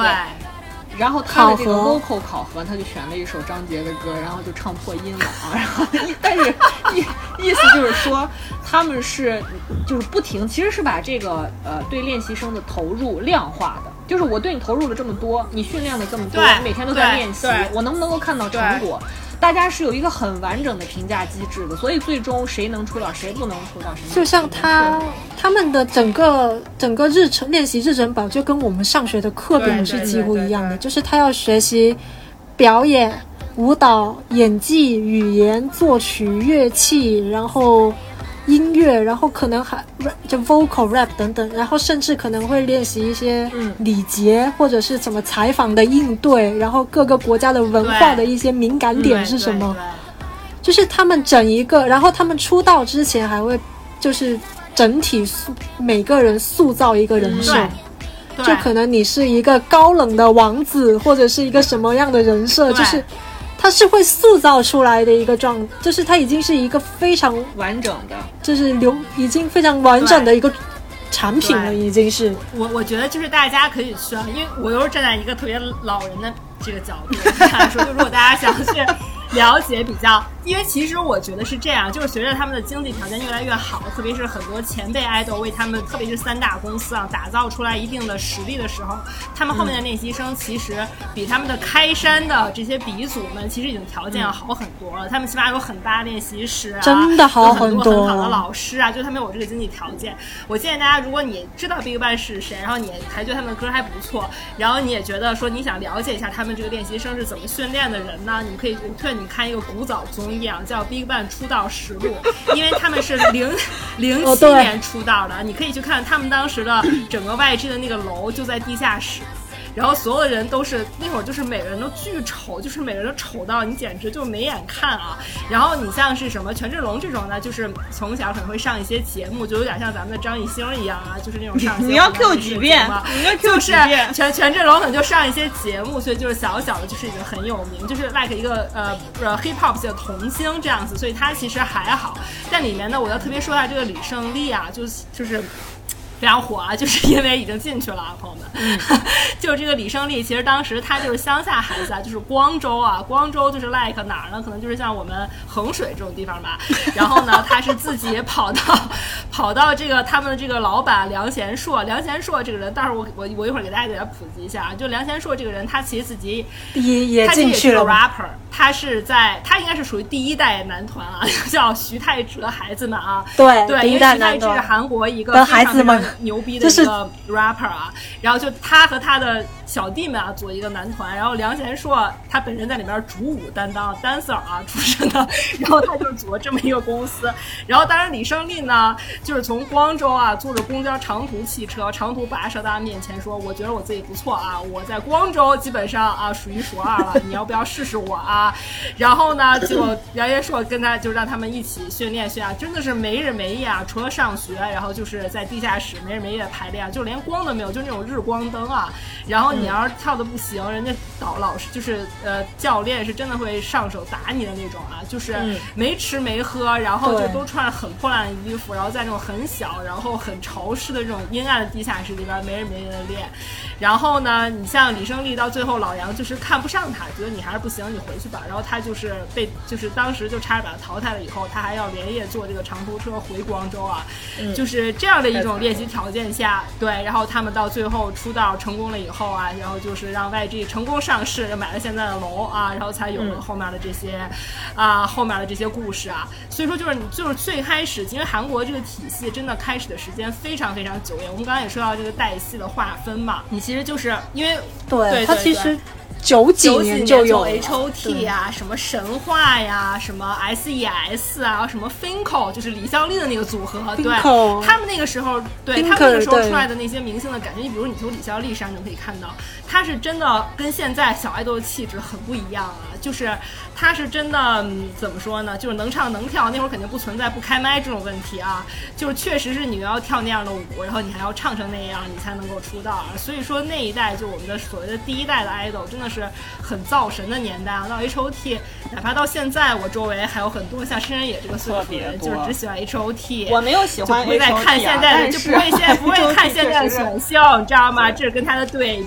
对。就 你想 H O T 的影响力到达什么程度？请回答这种这种这种级别的电视剧，第一对，部会为他拍一个1997专门的电视剧，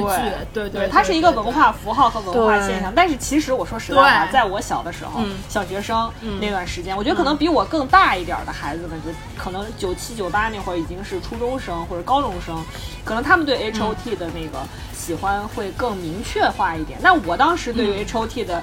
呃。感觉直观的感觉，我就是对应小时候觉得他们好。韩流，我觉得我很害怕他们，就每个人的头感觉很硬，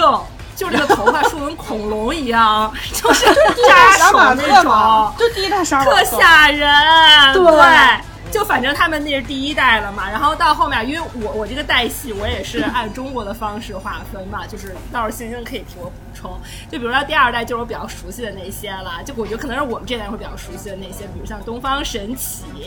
然后对 Super 对 Big Bang Super Junior、少女时代、Wonder Girls、少女时代主要是咱们吧，主要是咱们这一代当时，尤其在我上大学的时候，Super Junior 对就我们那个时候没有人不喜欢就所有人都 Super 会 Junior。Sorry Sorry，是真的所以就是到韩庚，直到现在屁事儿没干，他还是能吃这个老本啊。所以你可对见都脱发了所产真的是也还是能吃有多好。你包括现在那个 Henry 也是啊，就他其实在中国干嘛了？啊啥也没干啊，但他还是能去一个街舞当一个导师，这就是那个时候打下的底子，就是太好了。嗯，然后到后面就是 XO，啥也别说了，朋友们，就是为啥 X O？啥也别说了？就哎，我我我那天在微博防弹，少年团防防防弹少年团，因为我那天在微博上看一个段子，说以前还在为什么什么什么你是喜欢 YG 的明星，还是喜欢 SM 的明星，喜欢 XO 还是喜欢 BigBang，吵来吵去，最后大家都别吵了，就大家都是老李见了啊，就是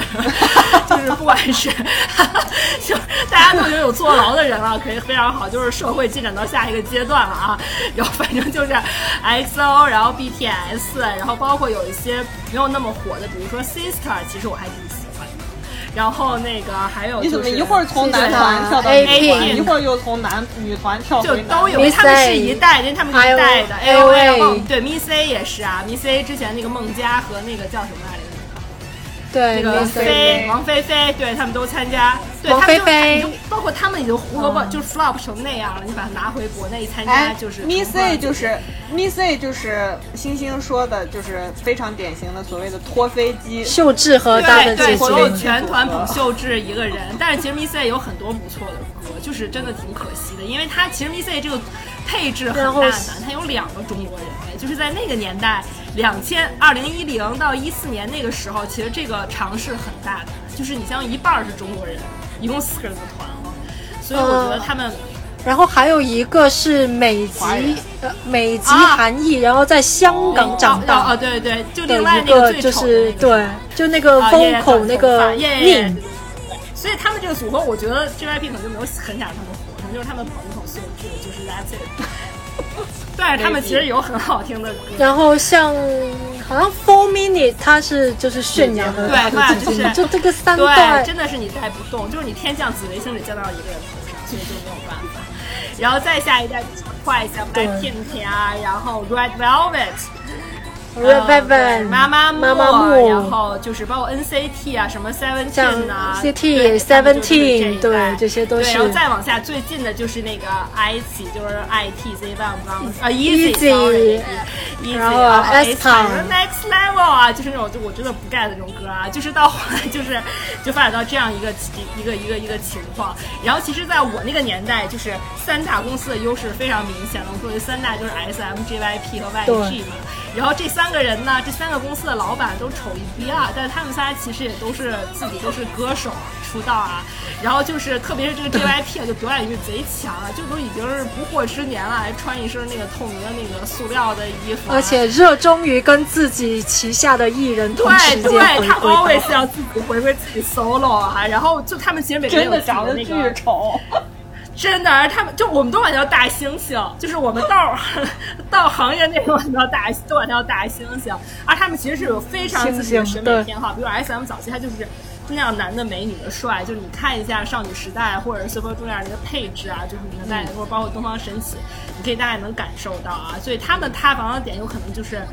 呃，突然结婚啊之类的，或者像那个吴亦凡，我就不能算 S M 的配置了啊，毕竟没没待几年。然后那个 Y G 呢？就特点就是特别有个性啊，其实就是长得丑啊。因为我当时听，因为 BigBang 我从 BigBang 开始这个特点是长得 丑。我跟你说，就是我跟你讲，BigBang 当时我印象很深，就是他们刚出道以后，然后有上一个综艺节目，然后大家主持人问他们说，你们有没有收到什么恶评，是让你们觉得特别难过？他们五人集体沉默了一会儿，然后就是派了一个代表说，最伤我们自尊的就是我们收到过好多好多封信，说你们这么丑也能出，也能当 idol 出道，这也是实话了。说这话的是大 确实成吧就。哎，你你你你好像不是大成吧？应该是别人。但但你想，你也是看过他们和 Wonder Girl 合作舞台的呀。那会儿你说谁长得帅？太就真的是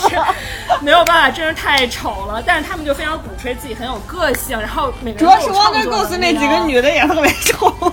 对，就是那个年代。所以你看那个时候 S M 的少女时代九姐姐多么一骑绝尘啊！对对是就起码看着都是漂亮的人。但 YG 到后来就变成了一个很鼓吹大家都有创作能力，对不对？我们都能写写曲、写写词儿，因为我们有创作能力，所以我们会被 list 到那个作曲家协会里，我们可以分版权的钱，所以我们每个人都很有钱哦。然后到最后就变成了一个时髦的代表，就像我像 idol 最开始跟国际大牌合作的先河，应该就是权志龙和沈奈，就是超一线品牌，然后就是和就是权志龙做他们的代言人。对，然后包括到现在，他们把这个时尚资源就留给了后面，就像 Blackpink 是四个人全员都有奢侈品代言，对，你像我觉得是很厉珍妮，害的珍妮是对，珍妮是 Chanel，然后 Rosie 是 YSL，然后那个 Lisa 是 Celine 和宝格丽，然后那个激素这种土鳖鸡，居然还有一个迪迪奥就是那很大啊，就是土鳖鸡，不就应该跟迪奥搭这？是土鸡，朋友们，真是土鸡，好土，我我不 get。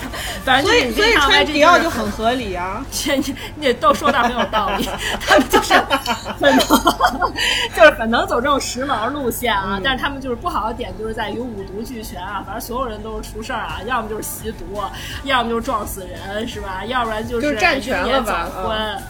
对，英年早婚，要不然就生育这种，就比较极端，不说了。包括脱衣万嘛，也是朴春也因为啊、用药的问题啊，然后也是被脱衣万也被匆匆解散。对反正他们的人就是比较难搞嘛，就是大家一个共性啊。但是他们确实有些歌在当年听起来是比较走在潮流前端的，因为他们不大唱那种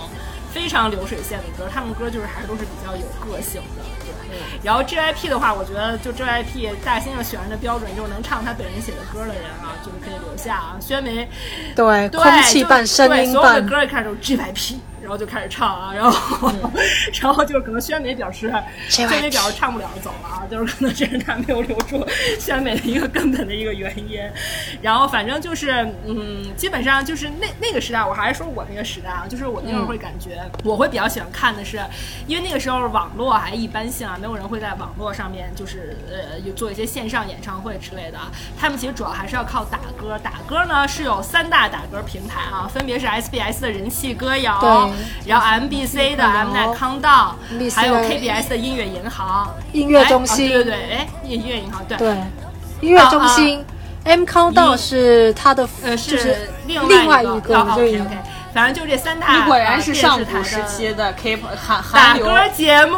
哎，M 我跟大家在这 M 做个区分啊，M 就是韩流追星是乌安完作为代表，K-pop 这个词呢已经是属于新星了啊，就他们已经出现这种代际划分了。你看，看到我们之间有有接交接接力棒啊，就是韩流 K-pop 的魅力所在、啊。有有有对有有。然后那个时候还有很神奇的，比如说家族演唱会这个概念，我当时就很喜欢看 YG YG Family Concert，因为他们因为他们当时赛就是鸟叔也是签在 YG 旗下，所以他们 YG 旗下那些人呢，就是。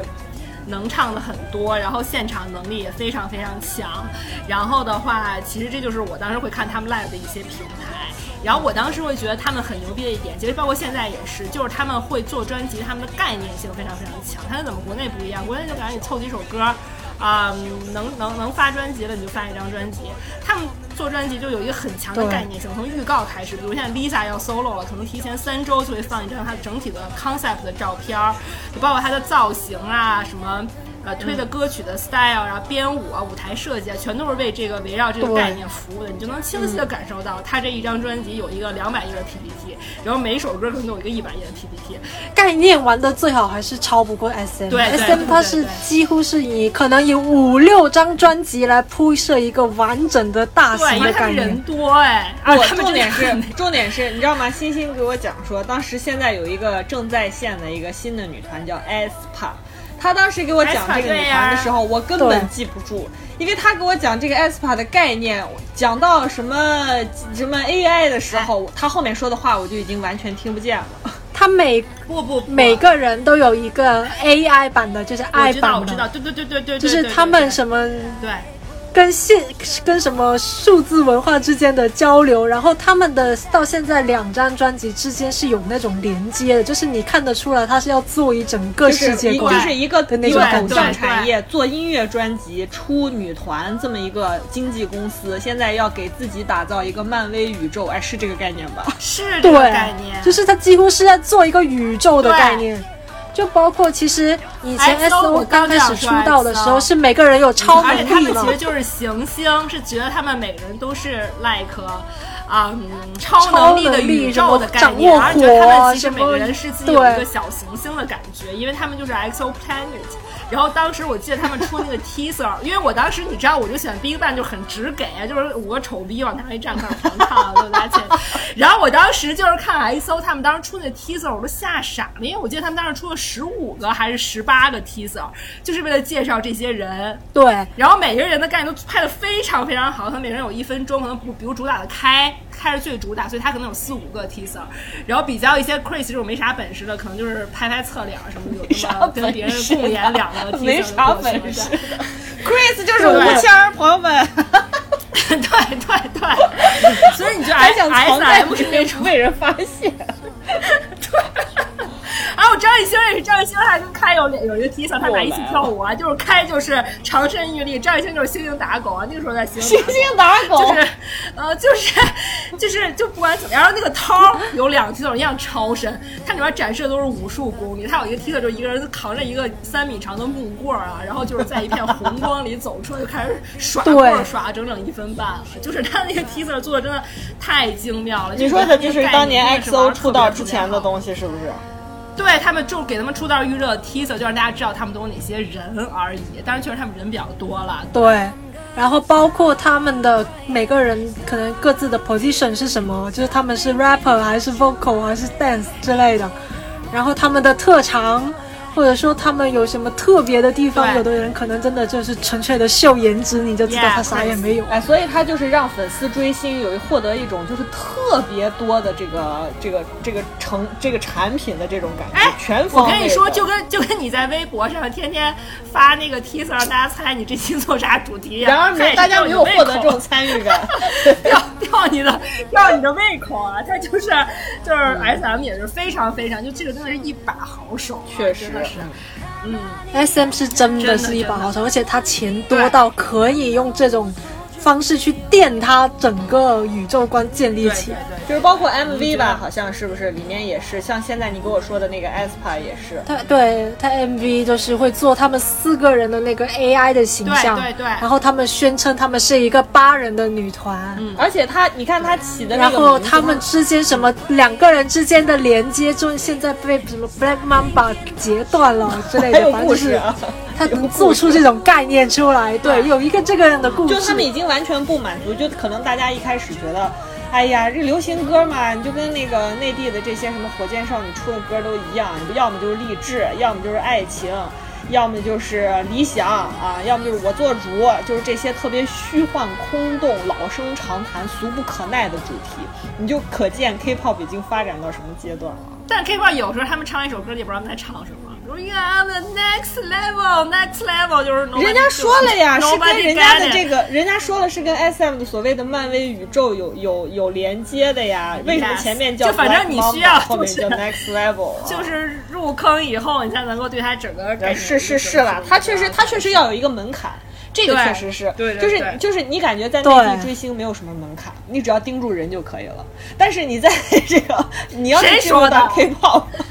你内地学会 搬家盯住人好都你会搬吗？真是。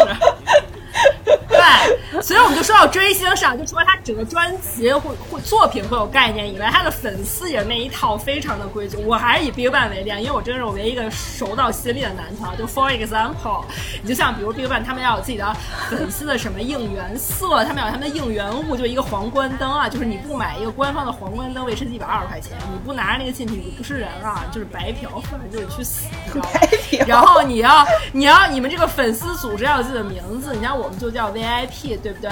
然后你知道我们喊口号啊，就我还是以 BigBang 为例啊，就是他们基本上所有的歌之前大家会喊口号，他们喊名字是有顺序的。我们 VIP 的名喊名字的顺序就是不能胡喊是吗龙不能胡喊，要喊权志龙、东有培、崔胜贤、江大成、李胜利，然后乌力 BigBang，这是你就不能你就不能先喊崔胜？你不能随喊，因为全志因为全志是灵魂人物，他他是队长，然后董永培是他的青梅竹马大哥，就是也是 YG 最开始就招进去那批人，然后剩下三个人就按年龄排序，就我老崔是大哥，就只能在第三个出场，然后后面就是 就是大成和胜利，然后最无力比哎，那你刚说的这个大，就是你刚说的这个大哥是裴耀吗？裴裴耀是董永培啊哦，董永培，董永培，董永培对啊第二个出场的，就权志龙、董永培、崔胜贤，然后那个呃张大大成成、李胜利，记住这个顺序了吗？然后他们对，就是这个顺序，真的就是你必须然后会有自己的荧光棒，然后会有自己的我应援对应色，就他们真的就所有人就说就说其实很多人就说这个韩国粉丝最开始他们看不起我们的时候，说我们邪教组织啊，真的就是五毒俱全啊，就是你一个邪教组织该有的一切他都有了，所以他就是这些也是被国内这些粉丝学来了嘛，就是开始搞一些什么东西，对吧？搞 TFBOYS 每年就是灯海大战大 battle 啊，然后就是为了让那个什么自己的灯然后会经常因为应援色撕起来，就是如果谁跟谁我的应援色很相近，会乱，你就会撕而且买。票的时候，你一个区域就是你一个人的违犯，你要买在同一个区域。比如你要是易烊千玺的粉丝坐在了王俊凯那边，你就全场你就很那个啊，你不敢开灯啊，你要把灯坐到屁股底下，你不让别人认出来你那个灯啊，不然你会被打死。然后大家还都要买，嗯人均二十节南孚电池，支持这个灯牌亮到最后啊，不然你就是给我爸丢脸啊！就反正这一 一系列操作、啊，还有自备电池，我的妈！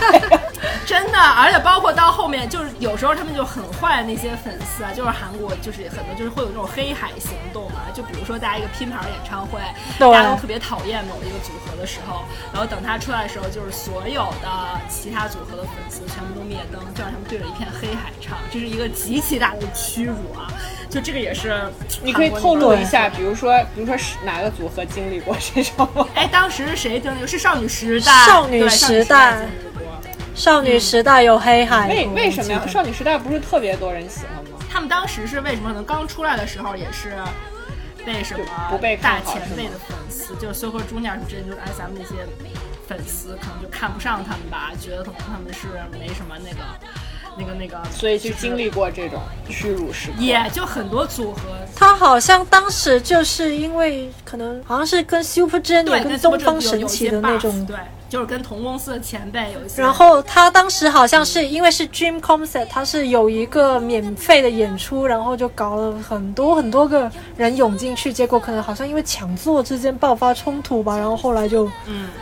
就还挺那就导致了什么反正。就是就是粉丝行为爱豆买单，爱豆行为也是要粉丝买单。就是我觉得他们的。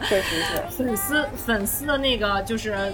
组织力啊，就真的太强了。就是你到后来，你就会觉得，你就如果你一旦踏入韩圈，你就比较难舒服的追星啊。你看我这么佛系的人，我还跟苏州中点粉丝打。你佛系，你佛，你是不是对这两个字有什么负？你对有什么误解？因为我跟你说，我们当时就是 BigBang 和 Super Junior 是最大的彼此看不上的对象，你知道吧？就是基本上天天吵架。我当时微博注册一个小号，就为了跟 Super Junior 粉丝吵架。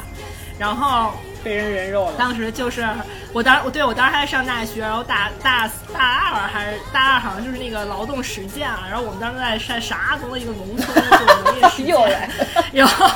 然后晚上我们就住在那个县城的招待所，然后无所事事，我又早早洗漱完九点就开始跟所有桌上骂架，然后骂到十点，就可能进行了一些人身攻击啊，说什么你什么什么当婊最后立牌坊，不拉不拉不拉。然后结果后来对方突然就给我回了一条说：“哎呀，你不就是人大的大学生吗？嘴还这么脏啊！”我当时给我吓的，然后我就立刻说对不起，对不起，我我错了。其实就其实 Super Junior 很好，对不起，是我的错，我没有意识到。其实你们我爸的歌很好听，我也是听着 Sorry Sorry 长大的，对不起，对不起，立刻认怂啊！就是你知道，我们就是经历过早期的那种，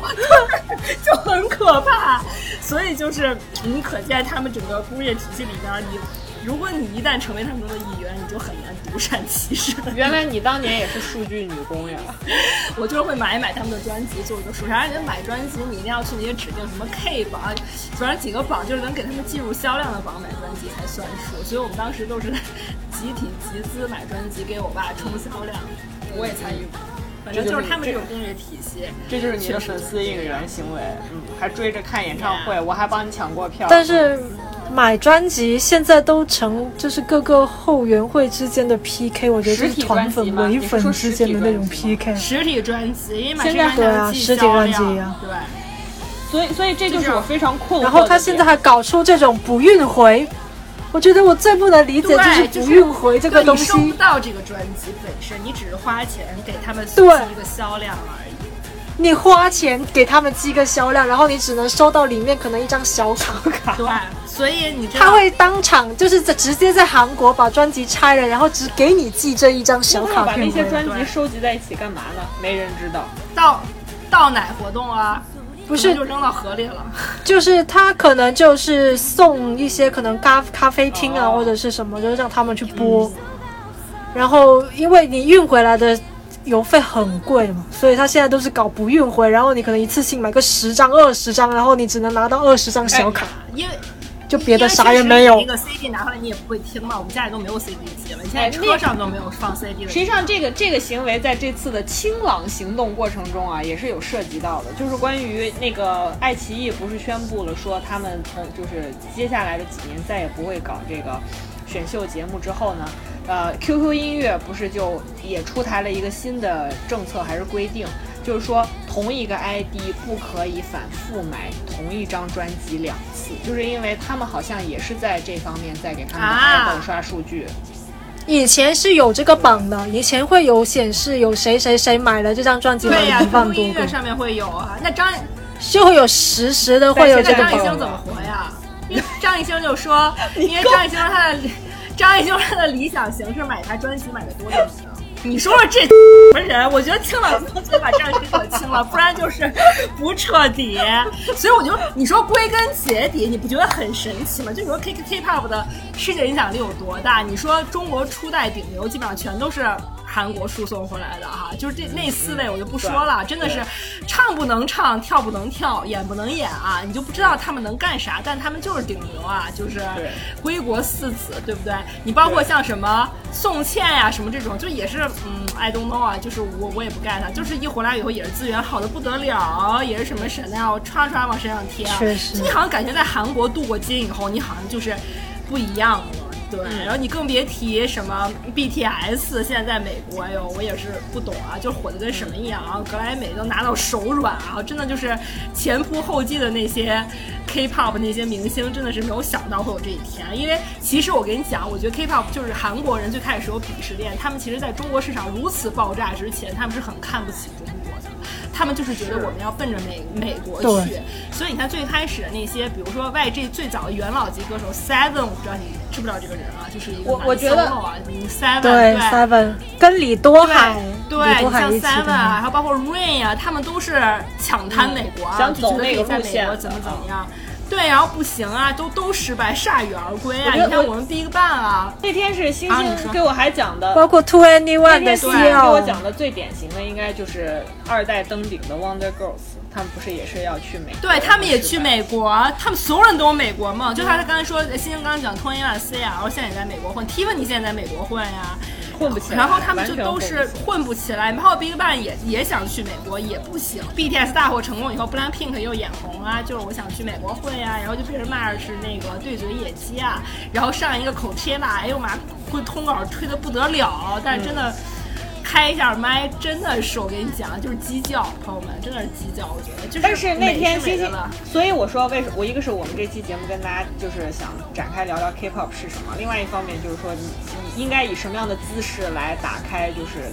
所谓的选秀节目或者是 K-pop 选秀节目，嗯因为那天我也是觉得就是 Blackpink 这种呃到底在看，就是一个是他又不敢真唱，对吧？然后到底在看什么啥？但是但是那天星星跟我说了一个点，我觉得我是可以认同，就是你 get 到那个点，就是他说很难找到四个，呃，肢体，呃，体就是线条，然后整个的造型、这么一致的四个女的，对，啊，对。然后确实是条儿也好看，然后整个样子拿出来也是美的，对对，确而且他们四个人长得很，就辨识度非常非常高，对，就是他们真的每个人每个人都不一样，而每个人每人的特点很突出，所以他们真的是很就是很容易盯住脸，就用诗人野的话说，对，就是很容易盯住脸，就是这么 脸盲的一个，就是他这个基础这么大的一个情况下，你还是能看到这四个，而且并且一下就记住他。还有，我觉得刚才乌安安跟大家讲了，他就以他追 BigBang 为例啊，跟大家讲了就是关于这个韩国头部的几大公司啊，然后讲了这个几代这个女团都是如何划分的，还有关于这个审美偏好啊。还有他们就是打歌舞台呀，尤其是粉丝应援啊等等，我觉得可以让星星再给大家再稍微讲一讲，就是不是只有这三大公司好像特别厉害？那其他的小公司有没有代表作？然后有没有也慢慢的开始发展起来？因为它这个产业实在是太庞大了，以及说。不管是我们知道的 XO 也好，Super Junior 也好，还是这两年的 Blackpink 也好，嗯他们都从哪儿选到的这个人，对吧？因为我们现在看到的什么嗯 Produce 也好，什么 Ghost Planet 的咕咕咕也好，已经他们不再选素人了，选的都是半成品，就是练习生嘛。那他们的那些素，人，就练习他们生，这素，人又是从哪儿来的，以及这个练习生制度到底是一个什么制度？就比如说你从哪儿进来，然后你练几年，你都练些啥，你该怎么着，然后如何出道，能不能全出道，会不会出道，出道以后能不能养活自己？我觉得可以跟大家稍微再简单介绍一下。我觉得首先啊，你除了 S M、J Y P、Y G，其实现在已经快默认成为四大了，嗯就是包括有防弹的那个 Big Hit，就是他现在已经改名叫 H Y B E。对不起，我也不知道他怎么念。H Y P E，Hebe 好像也不是 Hebe，我也不知道叫叫啥，反正就是他那个公司，这四个基本上是默认的，就是四大领头羊了。嗯，然后像二线的话，就比方说有参加 Produce 二零二翻火的新东方那个组，还有 Seventeen、那个公司叫嗯 Pledis，、就是经常被骂不做人的 Pledis。就是只有选只有艺人选拔部在工作的 PREDISE，，然后好像 FNC 呢，就是搞了三个最出名的，就是 CM Blue，、就 Blue，郑容天呐，我。感觉好有时代感哦！我的妈呀，又是你韩流那个时代。他他用 F FNC 这三个，就是 FNC 这三个字母推出了三个组合，叫做 FT Island、M 对。Flying 跟哎，我讲一个小。八卦，就是 FT FT Island Island 真的是。FT Island，如果大家不熟悉的话，可以去看有一期就是曹希平和沈玉琳上那个《康熙来了》，然后那个谁曹希平就特别喜欢 FT Island 的。他特别喜欢 FT Island 的主唱叫 李胜基，对吧？是不是叫李胜胜基、李弘基，然后啊，李弘基叫李弘基，他特别喜欢那个李弘基。然后他们那一期是关于改造发型的。然后呢，小 S 就让他们把想要改造的对象，就是我想变成哪一个人的形象写在小黑板上。然后曹希平就写的是李弘基，结果把那个黑板转过来的时候，沈玉琳在旁边看见说啊李鸿章，然后大家说 曹希平想剪成李鸿章的头发。朋友们，为大家一个小提法，如果说我叫华莎的话，其实也长得很像曹希平，就是曹希平，就是那一期里边的，就那一期里 exactly 曹希平的形象，戴一个眼镜，就是深深的眼，朋友们，真的，大家可以参考一下，我是我，我有老派艺人的特点。对。真的很像曹希平。哎，我不对，想哎，这就是 FT Island 啊。然后他当时曹希平就是以以一种就是我还在追星的这个姿态跟大家讲说，FT Island 的主唱啊，我很喜欢他。然后 everybody 都说那是谁？OK，对，这是刚才星星说的 FNC 这个公司是吧？那 C 是代表谁？C 是 CN Blue 然后好像呃，吧？比方说好像最新出的女团叫 Cherry Bullet，就是在也在那个九九九里面也出现过，就派了三个人过来参加的，然后派了那个 Yes or Yes 的那个优胜，哦。就是那个 C 位智源，对，也是就是其实感觉对，就感觉他们很多像这种二线的公司吧，其实很多都是推男女团都不是特别的成功，就是后续，就是你好像大家提起 FNC 认识的就是到 CM Blue、FT Island，但是到后到 AOA，然后后面的那些男女团其实就已经很难再。感觉很难再打开，对。嗯，因为然后像 WM 就最最有名就是 Oh My God，也是这次咕咕咕有就是对，然后包括有 Produce 三零三的李彩演，主要是刚才刚才刚才我们说到的这个，刚才呃在之前星星和啊吴婉婉都跟大家介绍过，主要是像那三大头部公司，大家也听到了，他们对这个偶像的包装实在是以轰炸机的这种形这种情形来进行，所以你小公司从财力呀、实力呀、宣发啊、投入啊这些角度。很难跟他们匹配得上，所以带出来一个团队。我我我给大家再再快速插一句，就 FNC 的新妇和 FTI 的我为什么知道？就他们为什么有一个火的是因为我上大二的时候就有一个电视剧。电视剧叫《原原来是美男》啊，是美男，所以就是给大家一个思路嘛，就是你要是小公司不行了，你就把你组合人搞一搞吧，挑两长最帅演电视剧。但是里面，但是里面最红的是张根硕。啊。哦、that's true，不然你就会知道郑容和和那个李李红李鸿章是谁，不然你出来都是 nobody，李鸿章都是 nobody，李鸿基。林则徐，林则徐，曾国藩。哎，然后我们再讲一讲，就是他是这些公司，他选人是从哪儿选的？他选人其实有分好几很多项，首先他可能会有一个公开的邮箱，你可以自己录一段视频去发。嗯、但是一般来说呢，因为你录视频你是可以多录嘛，嗯、你甚至可以修音，嗯啊、所以他这种其实他的成功率不是特别的高。然后他像有财力的话，就例如 S M 啊、J Y P 这种，他就会到海选，嗯、对，就是可能像 J Y P 他就有到中国选秀，然后选了一帮小孩子叫 Boy Story，、然后像 S M，你看像鹿晗啊这些，他当时就是这么被选过去然后其实最最开始就是。可能一代、二代的时候都是靠星探，嗯、就是真的是街头。就是街头给人家递个名片，你好，我是什么什么公司的经纪人，嗯嗯嗯，然后这么选秀，然后后来到他们发展起来之后，就是靠邮箱，然后靠海选，然后可能像 S M 有一个很出名的叫周六选秀，就是他每个星期六会有开放的那一天，然后你就可以当时直接过来就投。简历去就说我想我想报名，然后当场就表演，对，当场表演，然后他如果 OK 的话，你就可以进入到下一轮。嗯、我基本上我记得少女时代，然后像 Shiny 好像也有，NCT 也有，嗯、就是他们这些会有周六成周六选秀成功的，还有一些就是好像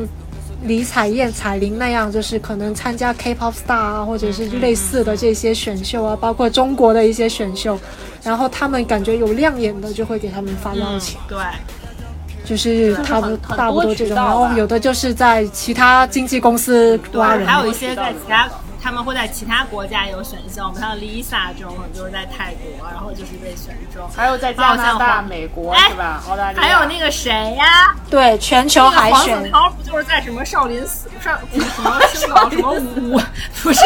青岛。青岛青少年武术大赛上被人批的哦，在青岛是发现人就是练武的。好，黄子韬小时候少林寺练武，每个暑假都在少林寺进修，然后后来就参加青岛武术大赛，被 S M 星探看。你说 S M 星探真无孔不入哎！青岛武术大赛都有一个星探站在底下看，我的妈呀！我为什么？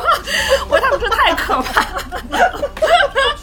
然后，然后这些人他们就是通过各种，其实等于是广撒网嘛，就是找呗。然后选进来之后，是所有人都可以来当这个练习生吗？所有人都可以当，但是他的淘汰制度会很严格，同时他其实也提供很多资源嘛。他其实有两种，一种就是真的是完全放下，就是书也不读的那种，就是直接就全方位，就是完全选秀，就是直接进出练习的，那就是像我之前说的一样，就每天有课表。对。就是你要几点到几点上什么 vocal 的课程，几点到几点声乐训练，几点到几点舞蹈，然后就月末评价。然后像比方说，可能 NCT 董思成这种，就是他本身在中国读书，然后他可能就寒暑假的时候再过去韩国训练，集训两个月，也有这种类型的。然后最后他们是都会都会成团吗？那如果没有成团的这些会怎么办？你就可以参加 Produce，Girls Girls Party 的咕咕咕 Girls Friend 的九对，所以九九就是。因为他们这个。他们这个工业体系里面，potential 的人和有才能的人，或者有些训练基础的人太多了，所以他们真的很需要这种节目帮他们来消化，对不对？就不像咱们有很多那种，他们这些真的是。可能一个公司会有养差不多有五六十名练练习生，当然他的年代会是不一样的，然后有些可能特别小，像可能小学。四五年级就已经被选成练习生，那就是可能下下代男团的预备役。对，所以你看，你就你有时候考古，就你比如你要喜欢上一个男团或者女团，你去考古看他们练习生的时候，就是你就会放他们很多人会放他们以前训练的那些视频，然后你看到他们很小时候样子。跳舞啊，或者是每周考考核时候的那个样子啊，真的就是跟他们现在完全不一样，真的就是小朋友脸，真的。我是看过 Twice 里面的那个队对，然后他们确实我是看过当时小时候好，对，我是看过他们，对我当时看过 Lisa 很小很小，那完全是黑头发，然后就是你觉得她就是小姑娘，然后在那儿跳舞，然后你觉得他们真的是。挺不容易，然后心理素质你要很强大，因为他们当时 BLACKPINK 考核的时候，老杨就是癞蛤蟆脸还要坐在对面看着你呢，就是他们，他们，他们每次考核就是那种大老板在那看着你的，就是就是坐站一排人站二十人，然后人给你拿手机给你录像，然后让你一个人在前面跳，然后唱歌，你就会觉得真的压力好大呀。我有在 YouTube 上面看到一个片段，然后他差不多，差不多可能到准备要出道前两三年，就可能第一个男团推出去之后，他们就已经开始准备下一代男团。下一代男团就可能在这五六十名练习生里面选出差不多的大概二十个人，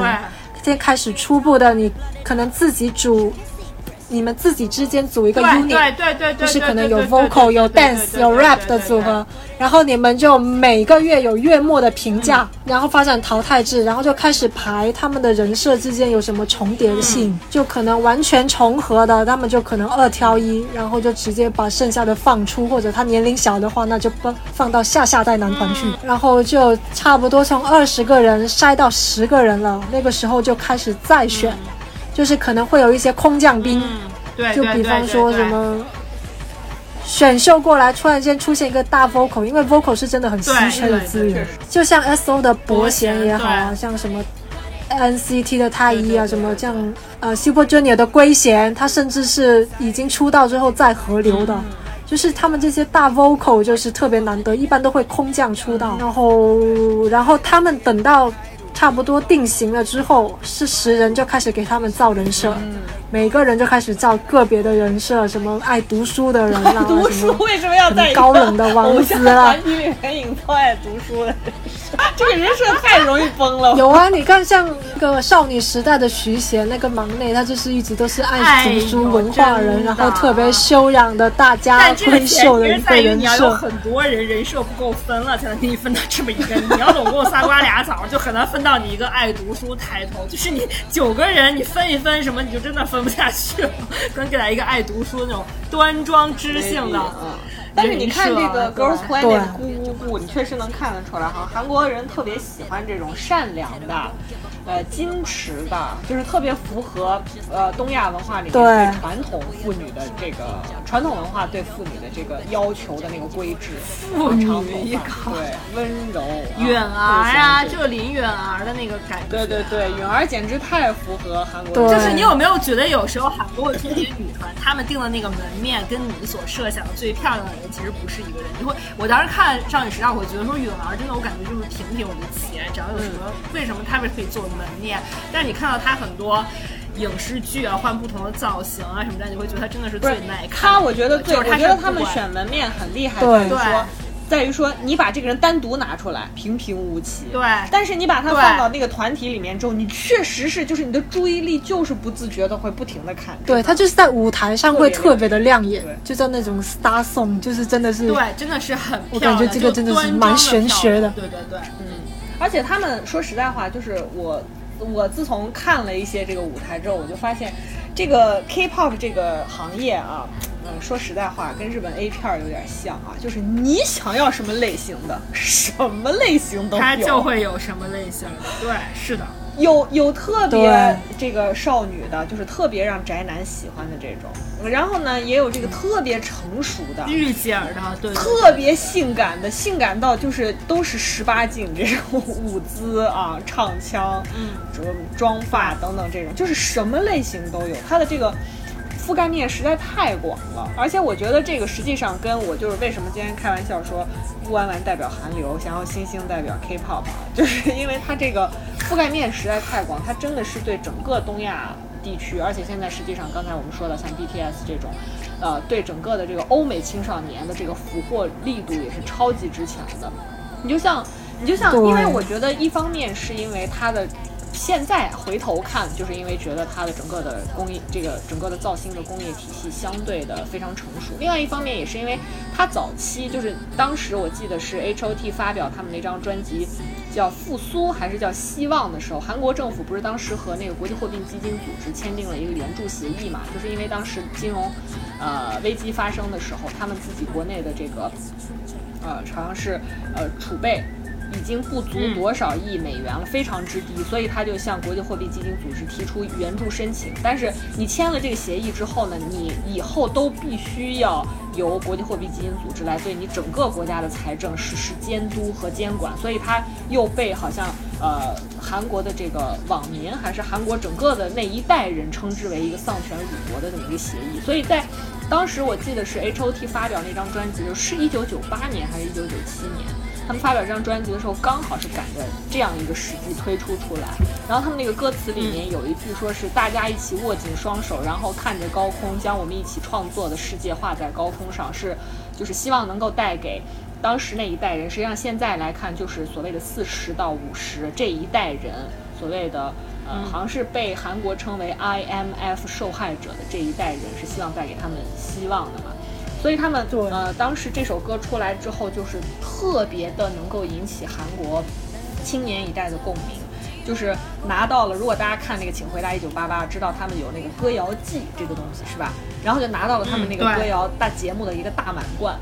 而且也是在因为那一年的时候。还是第二年，我忘记了，是韩国政府提出了叫“文化立国”这个方针，然后 H O T 才来到了中国，成为第一个在北京工体开唱的韩国艺人。所以是在那一年，实际上是是北京青年报还是一个什么周刊，然后报道这场演唱会的时候，创造了就是当时出现的这个现象，把它概括为叫韩流啊，就称为韩流。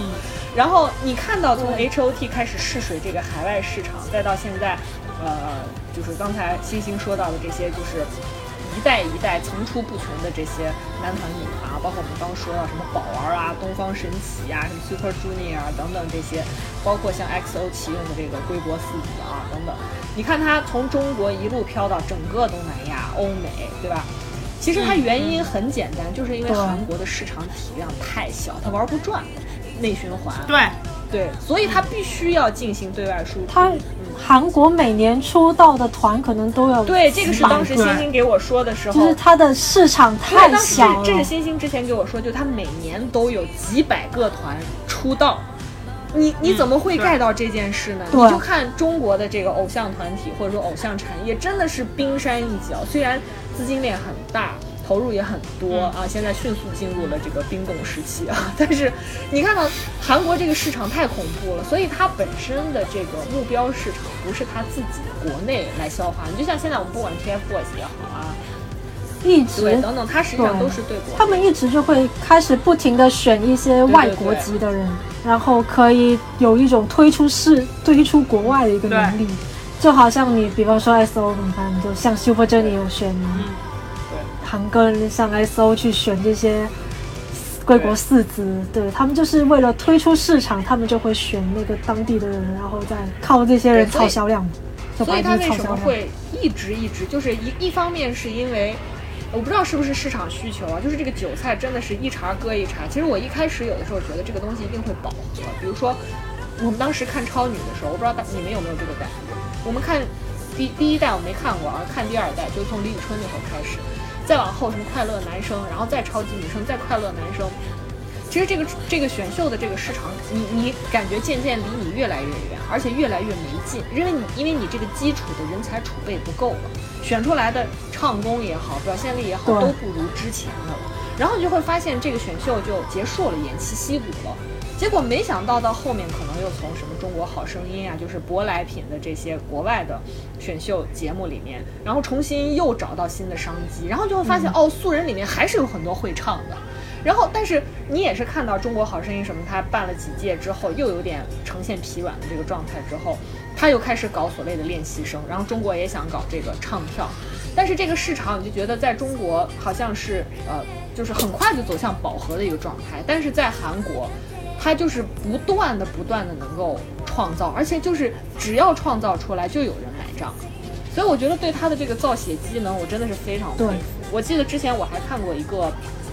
是嗯一个论文还是一本书，叫《韩日经济发展模式比较》。这本书里面有韩国的一个教授提出来的一个观点。就他就说，日本的国内市场是日本要推出一个新产品啊，就不管它是什么领域，就推出这个新产品，说能不能够在海外市场生存的话，日本的国内市场是它的试金石。就比如说，呃，无印良品也好，优衣库也好，它要推出一个新的产品，在海外市场能不能卖得好，它先在国内看，它就够了。只要国内卖得好，国外是一定可以销售得出去的。但是在韩国。他说，出口导向的这个增长战略，让很多的韩国企业是必须要根据国外市场的需求，而不是根据国内市场的需求来生产产品。所以，这这我觉得这也是为什么，就是之前星星也跟我讲过，就是包括你看 BLACKPINK，他那四个人穿的衣服，为什么他不断的把那些国外，呃，你看超模爱穿什么，他们就爱穿什么，这个风尚跟的是特别紧的，反而跟韩国本土这些。呃，上班族也好啊，家庭妇女也好啊，他们的这个对服装的喜好是完全不一样的。就是，尤其是我们经常会觉得说，就他的 Blackpink，他造出来，他就是为了推出国际女团。你可以看得出来，韩国人喜欢的脸其实就只有智秀的脸。对，野不是野，对对对，土鸡，不是也土鸡，又土鸡，他就是那种特别。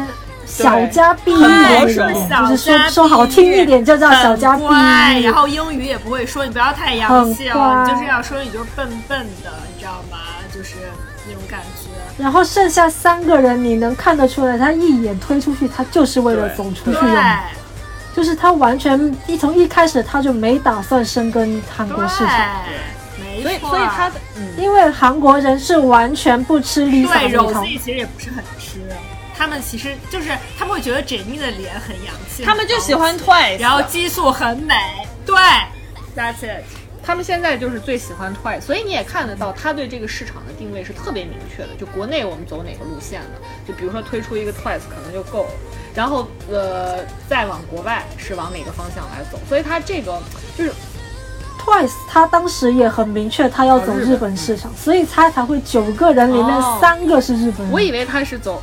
而且他们全员几乎都会说日语，就太可怕了。我觉得不是太厉害，是太可怕了。就是这个造星工业，从一开始可能两三年前铺下的这条路，他们就已经定好了，他们未来要走一个什么样的方向。对的，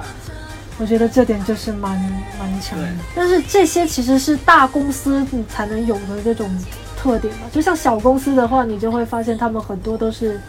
会走这种清纯少女风，因为永远都不会出错。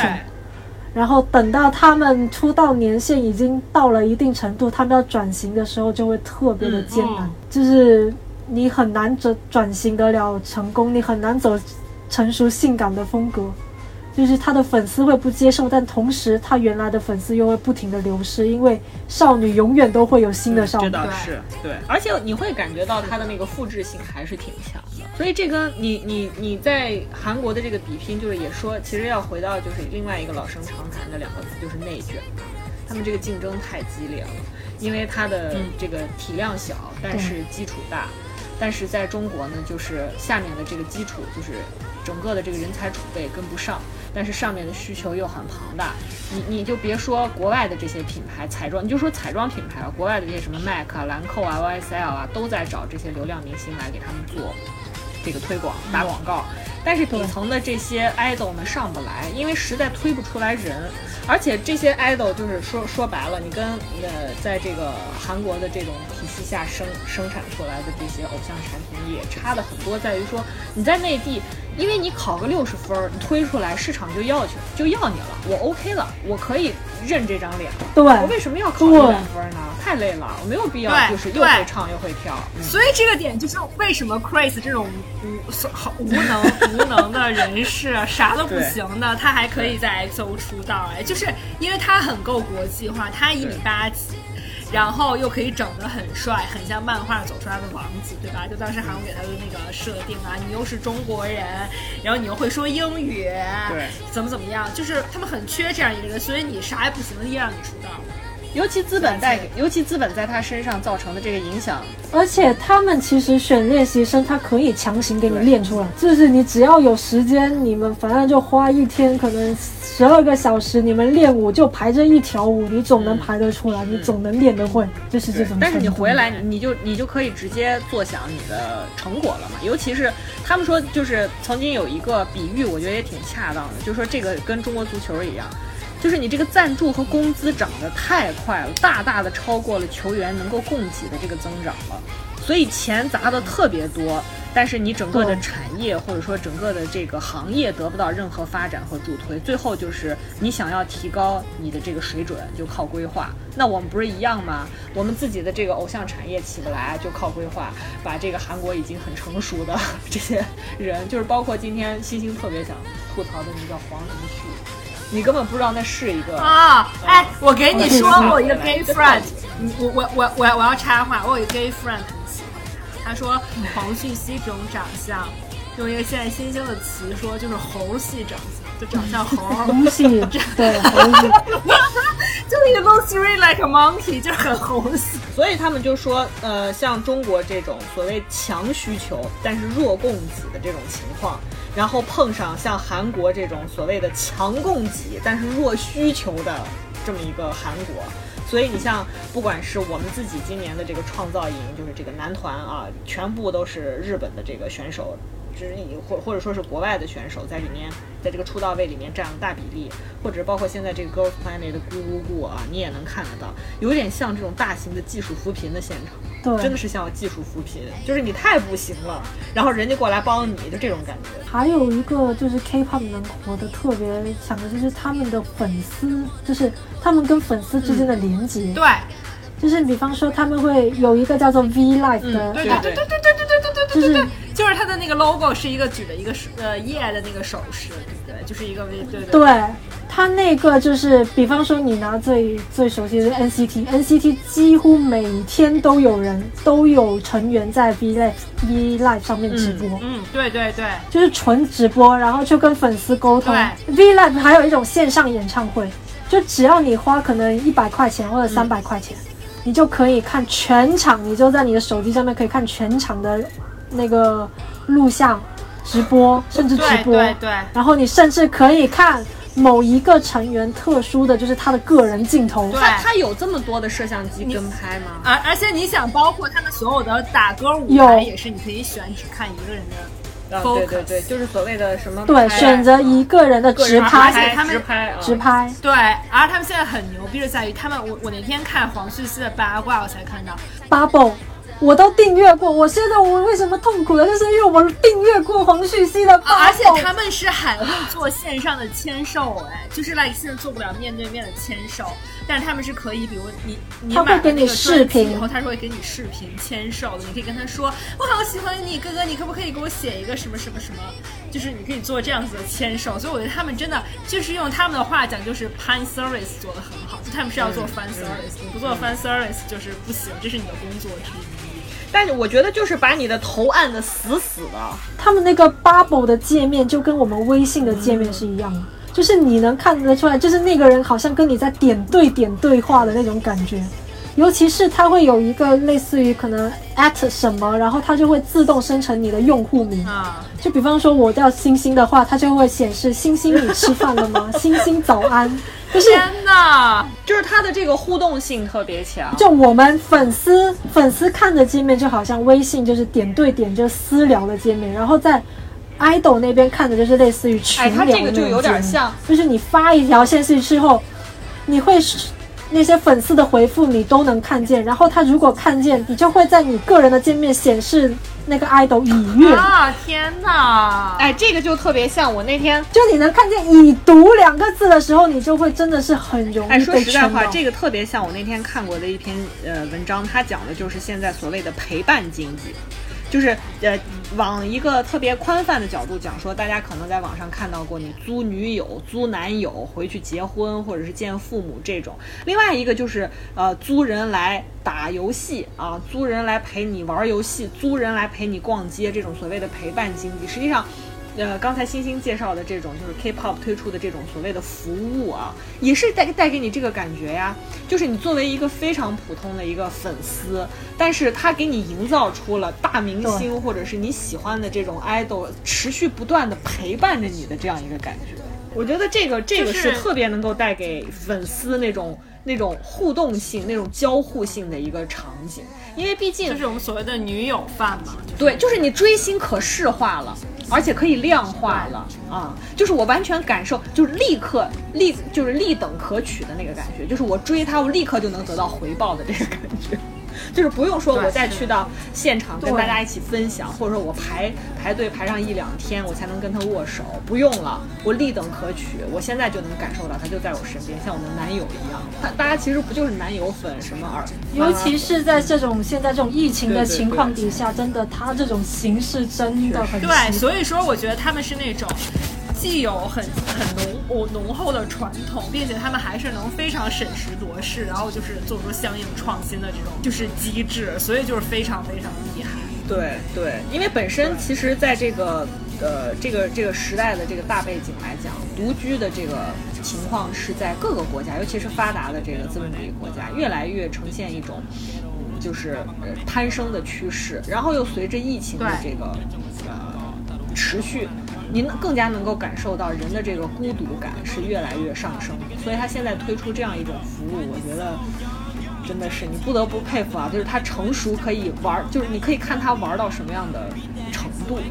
其实是真的是挺令人挺令人。就是为什么我们今天就是节目一开始也是想跟大家讲，就是他这个造血能造到啥程度？就是你看到我们还在玩什么啊？还在。这个大屏幕上给王俊凯和易烊千玺投放广告买小星星啊，人家已经开始推出这种服务了。对，真的，就是已经不是满足于投票。但我觉得这种就你很难在，我觉得很难在中国搞得出来，是因为中国赚钱太容易，对对对，就是他们很难，就是我每天可能花一个小时的时间去跟粉丝沟通，这么打字，这么我觉得完全是。对对，就是其实是对呀，就像就像我说的呀，咱们 idol 都是拍一个小时照片就要拍一张，拍三张照片就要做懒人沙发按摩的，因为他是就你没有办法。我就感觉韩国现在还是处于在他们粉丝，他们 idol 是要取悦粉丝的状态，但现在这边像中国这边就已经是粉丝要去取悦爱豆的状态。说少女时代出道了。这么长时间，他们财务自由不是很正常？咱们恨不得出道三个月你就财务自由，对，没错，一一天两百万，一个一个月六千万，三个月两亿，你就看郑爽就知道了。谁能想到郑爽这样一个体积，光欠税能欠两个多亿，太牛逼！所以就还是供给，我觉得还是供需关系导致的，就是因为它上面就一几个头部资源在争一个人，你在韩国哪有这种可能？就是。那个谁说的？我我我们今天还在私下讨论星星说的那个 NCT 到底有多少个人来着？二十三是不是？我一听这么多人，我就头大了，后面的都内容都听不见了。就是 这些是 NCT 已经出道的有二十三个人，你想一下，他背后的练习生庞大的群体得有多庞大？对，是的，以及这二十三个人，他即便是接一个广告，还得分吧。你分二十三份儿，就分各种小团体，可能七八个人一个组合。他 NCT 什么一二七 NCT Dream，然后像 Look 就是黄旭熙所在的 V，对呀，就是他们，所以就是 No Wonder 黄旭熙买烟想几个给他，他就真的想省每一分钱了。我要日入两百零八万，我可以每天充十条中华，充十条华子。所以 anyway 吧，我就是我，我觉得今天就是这期节目，还是一个是跟大家想讨论一下，就是这个 K-pop 产业有多成熟。然后另外一方面就是为什么我们说这个 Ghost Planet 九九九啊，即便是呃这样一个有着黑料还是很推荐大家，还是很推荐大家看，就是还是觉得很好看。而且另外一方面就是，我我希望大家不要带着像我这样的偏见啊，对这个东西嗤之以鼻。嗤之以鼻，它能呈现这么成熟的一个状态，而且持续性的造血，就是刚我说的，从一九九几年到现在，而且是越来越挤，就是劳动密集型啊。众所周知，K-pop 是一个劳动密集型产业，对，就是劳动密集型产业，太恐怖了，对吧？而且它能不断不断的俘获一批又一批的粉丝，限韩令都已经这样了，你你完全无法就是压抑住中国粉丝追韩韩流的这个心了。就可见它其实是有很多可分析、可探讨、可观察的一些内容在的。我觉得这个是我们特别想在节目里跟大家分享的。好，那我们今天节目到这儿就结束啦。然后那个给我们所有的听众朋友们，如果你们想加入我们的听众群的话，请啊上微信搜索公众号“草泥瓜 FM”，然后呢这个公众号，然后请输入。那个在对话框里输入哦四个字加我一个，一个都别一个字都别错啊！一要一要用大写啊！对，就是中文的加我加我一个，然后横着的一哦，然后你输入这四个字呢，就会很神奇的给你弹出一个二维码，就是我们的那个呃入群二维码，大家扫扫这个二维码就可以加入我们的这个听众群喽。我们听众群现在还是非常这个呃热烈的，每天都会互动上百条信息啊，然后就是呃入手欢迎大家进来和我们互动，对。对对对，感谢大家这么长时间对来这么长时间以来对我们的支持。然后如果还是老一套啊，如果你们要喜欢我们的节目的话，欢迎大家点赞、转发、评论三连，一键然后欢迎大家嗯去、对，欢迎大家去微博上搜索“草莓瓜 FM” 和我们进行互动，因为深深也还会出谜面哦，他就是很热衷于这件事情。暂时没有了，已经 浇灭了啊！大家多多互动，给他一点面子。然后那个大家如果不跟我互动，我就发曹希平的照片啊！对啊，发自拍呀、结果他给我卖些他自拍和曹希曹希平的，曹希平和华莎的 P 没有任何图啊区别。就是我们两个 CP 朋友们，曹希平和华莎，然后希望大家太荒谬了紧紧的 follow，希望大家可以继续紧紧的 follow 我们，然后特别感谢星星妹妹特别感谢嗯参加，对。如果大家对 K-pop 有什么想要讨论的呀、不管你是追星的过程，还是有什么好奇的问题啊，都可以在后台留言，或者是在微微博留言，或者是在这个喜马拉雅或小宇宙留言给我们，然后我们可以转给星星，或者大家加入我们的这个微信群啊、粉丝群，跟我们讨论呀，告诉告诉我们你们最喜欢的 K K-pop 组合是什么？对，然后我们也会强行把星星加入到这个微信群里，跟大家一起讨对，论。强行拉入星星跟大家互可以可以动。可以，没有问题。啊，好，我们今天节目到这儿就结束啦，然后感谢大家的收听，我们下期再见吧，拜拜。拜拜。拜拜拜拜。 저절로 내게 눈이 가 네가 입은 옷 무늬가 눈에 띄는 것도 아닌데 온종일 다른 일을 하고 있는 중에도 이 사람 참 괜찮단 말이야. 하나하나에 내가 들렸다 놨다 해나 이리 자주 웃는 사람이 아닌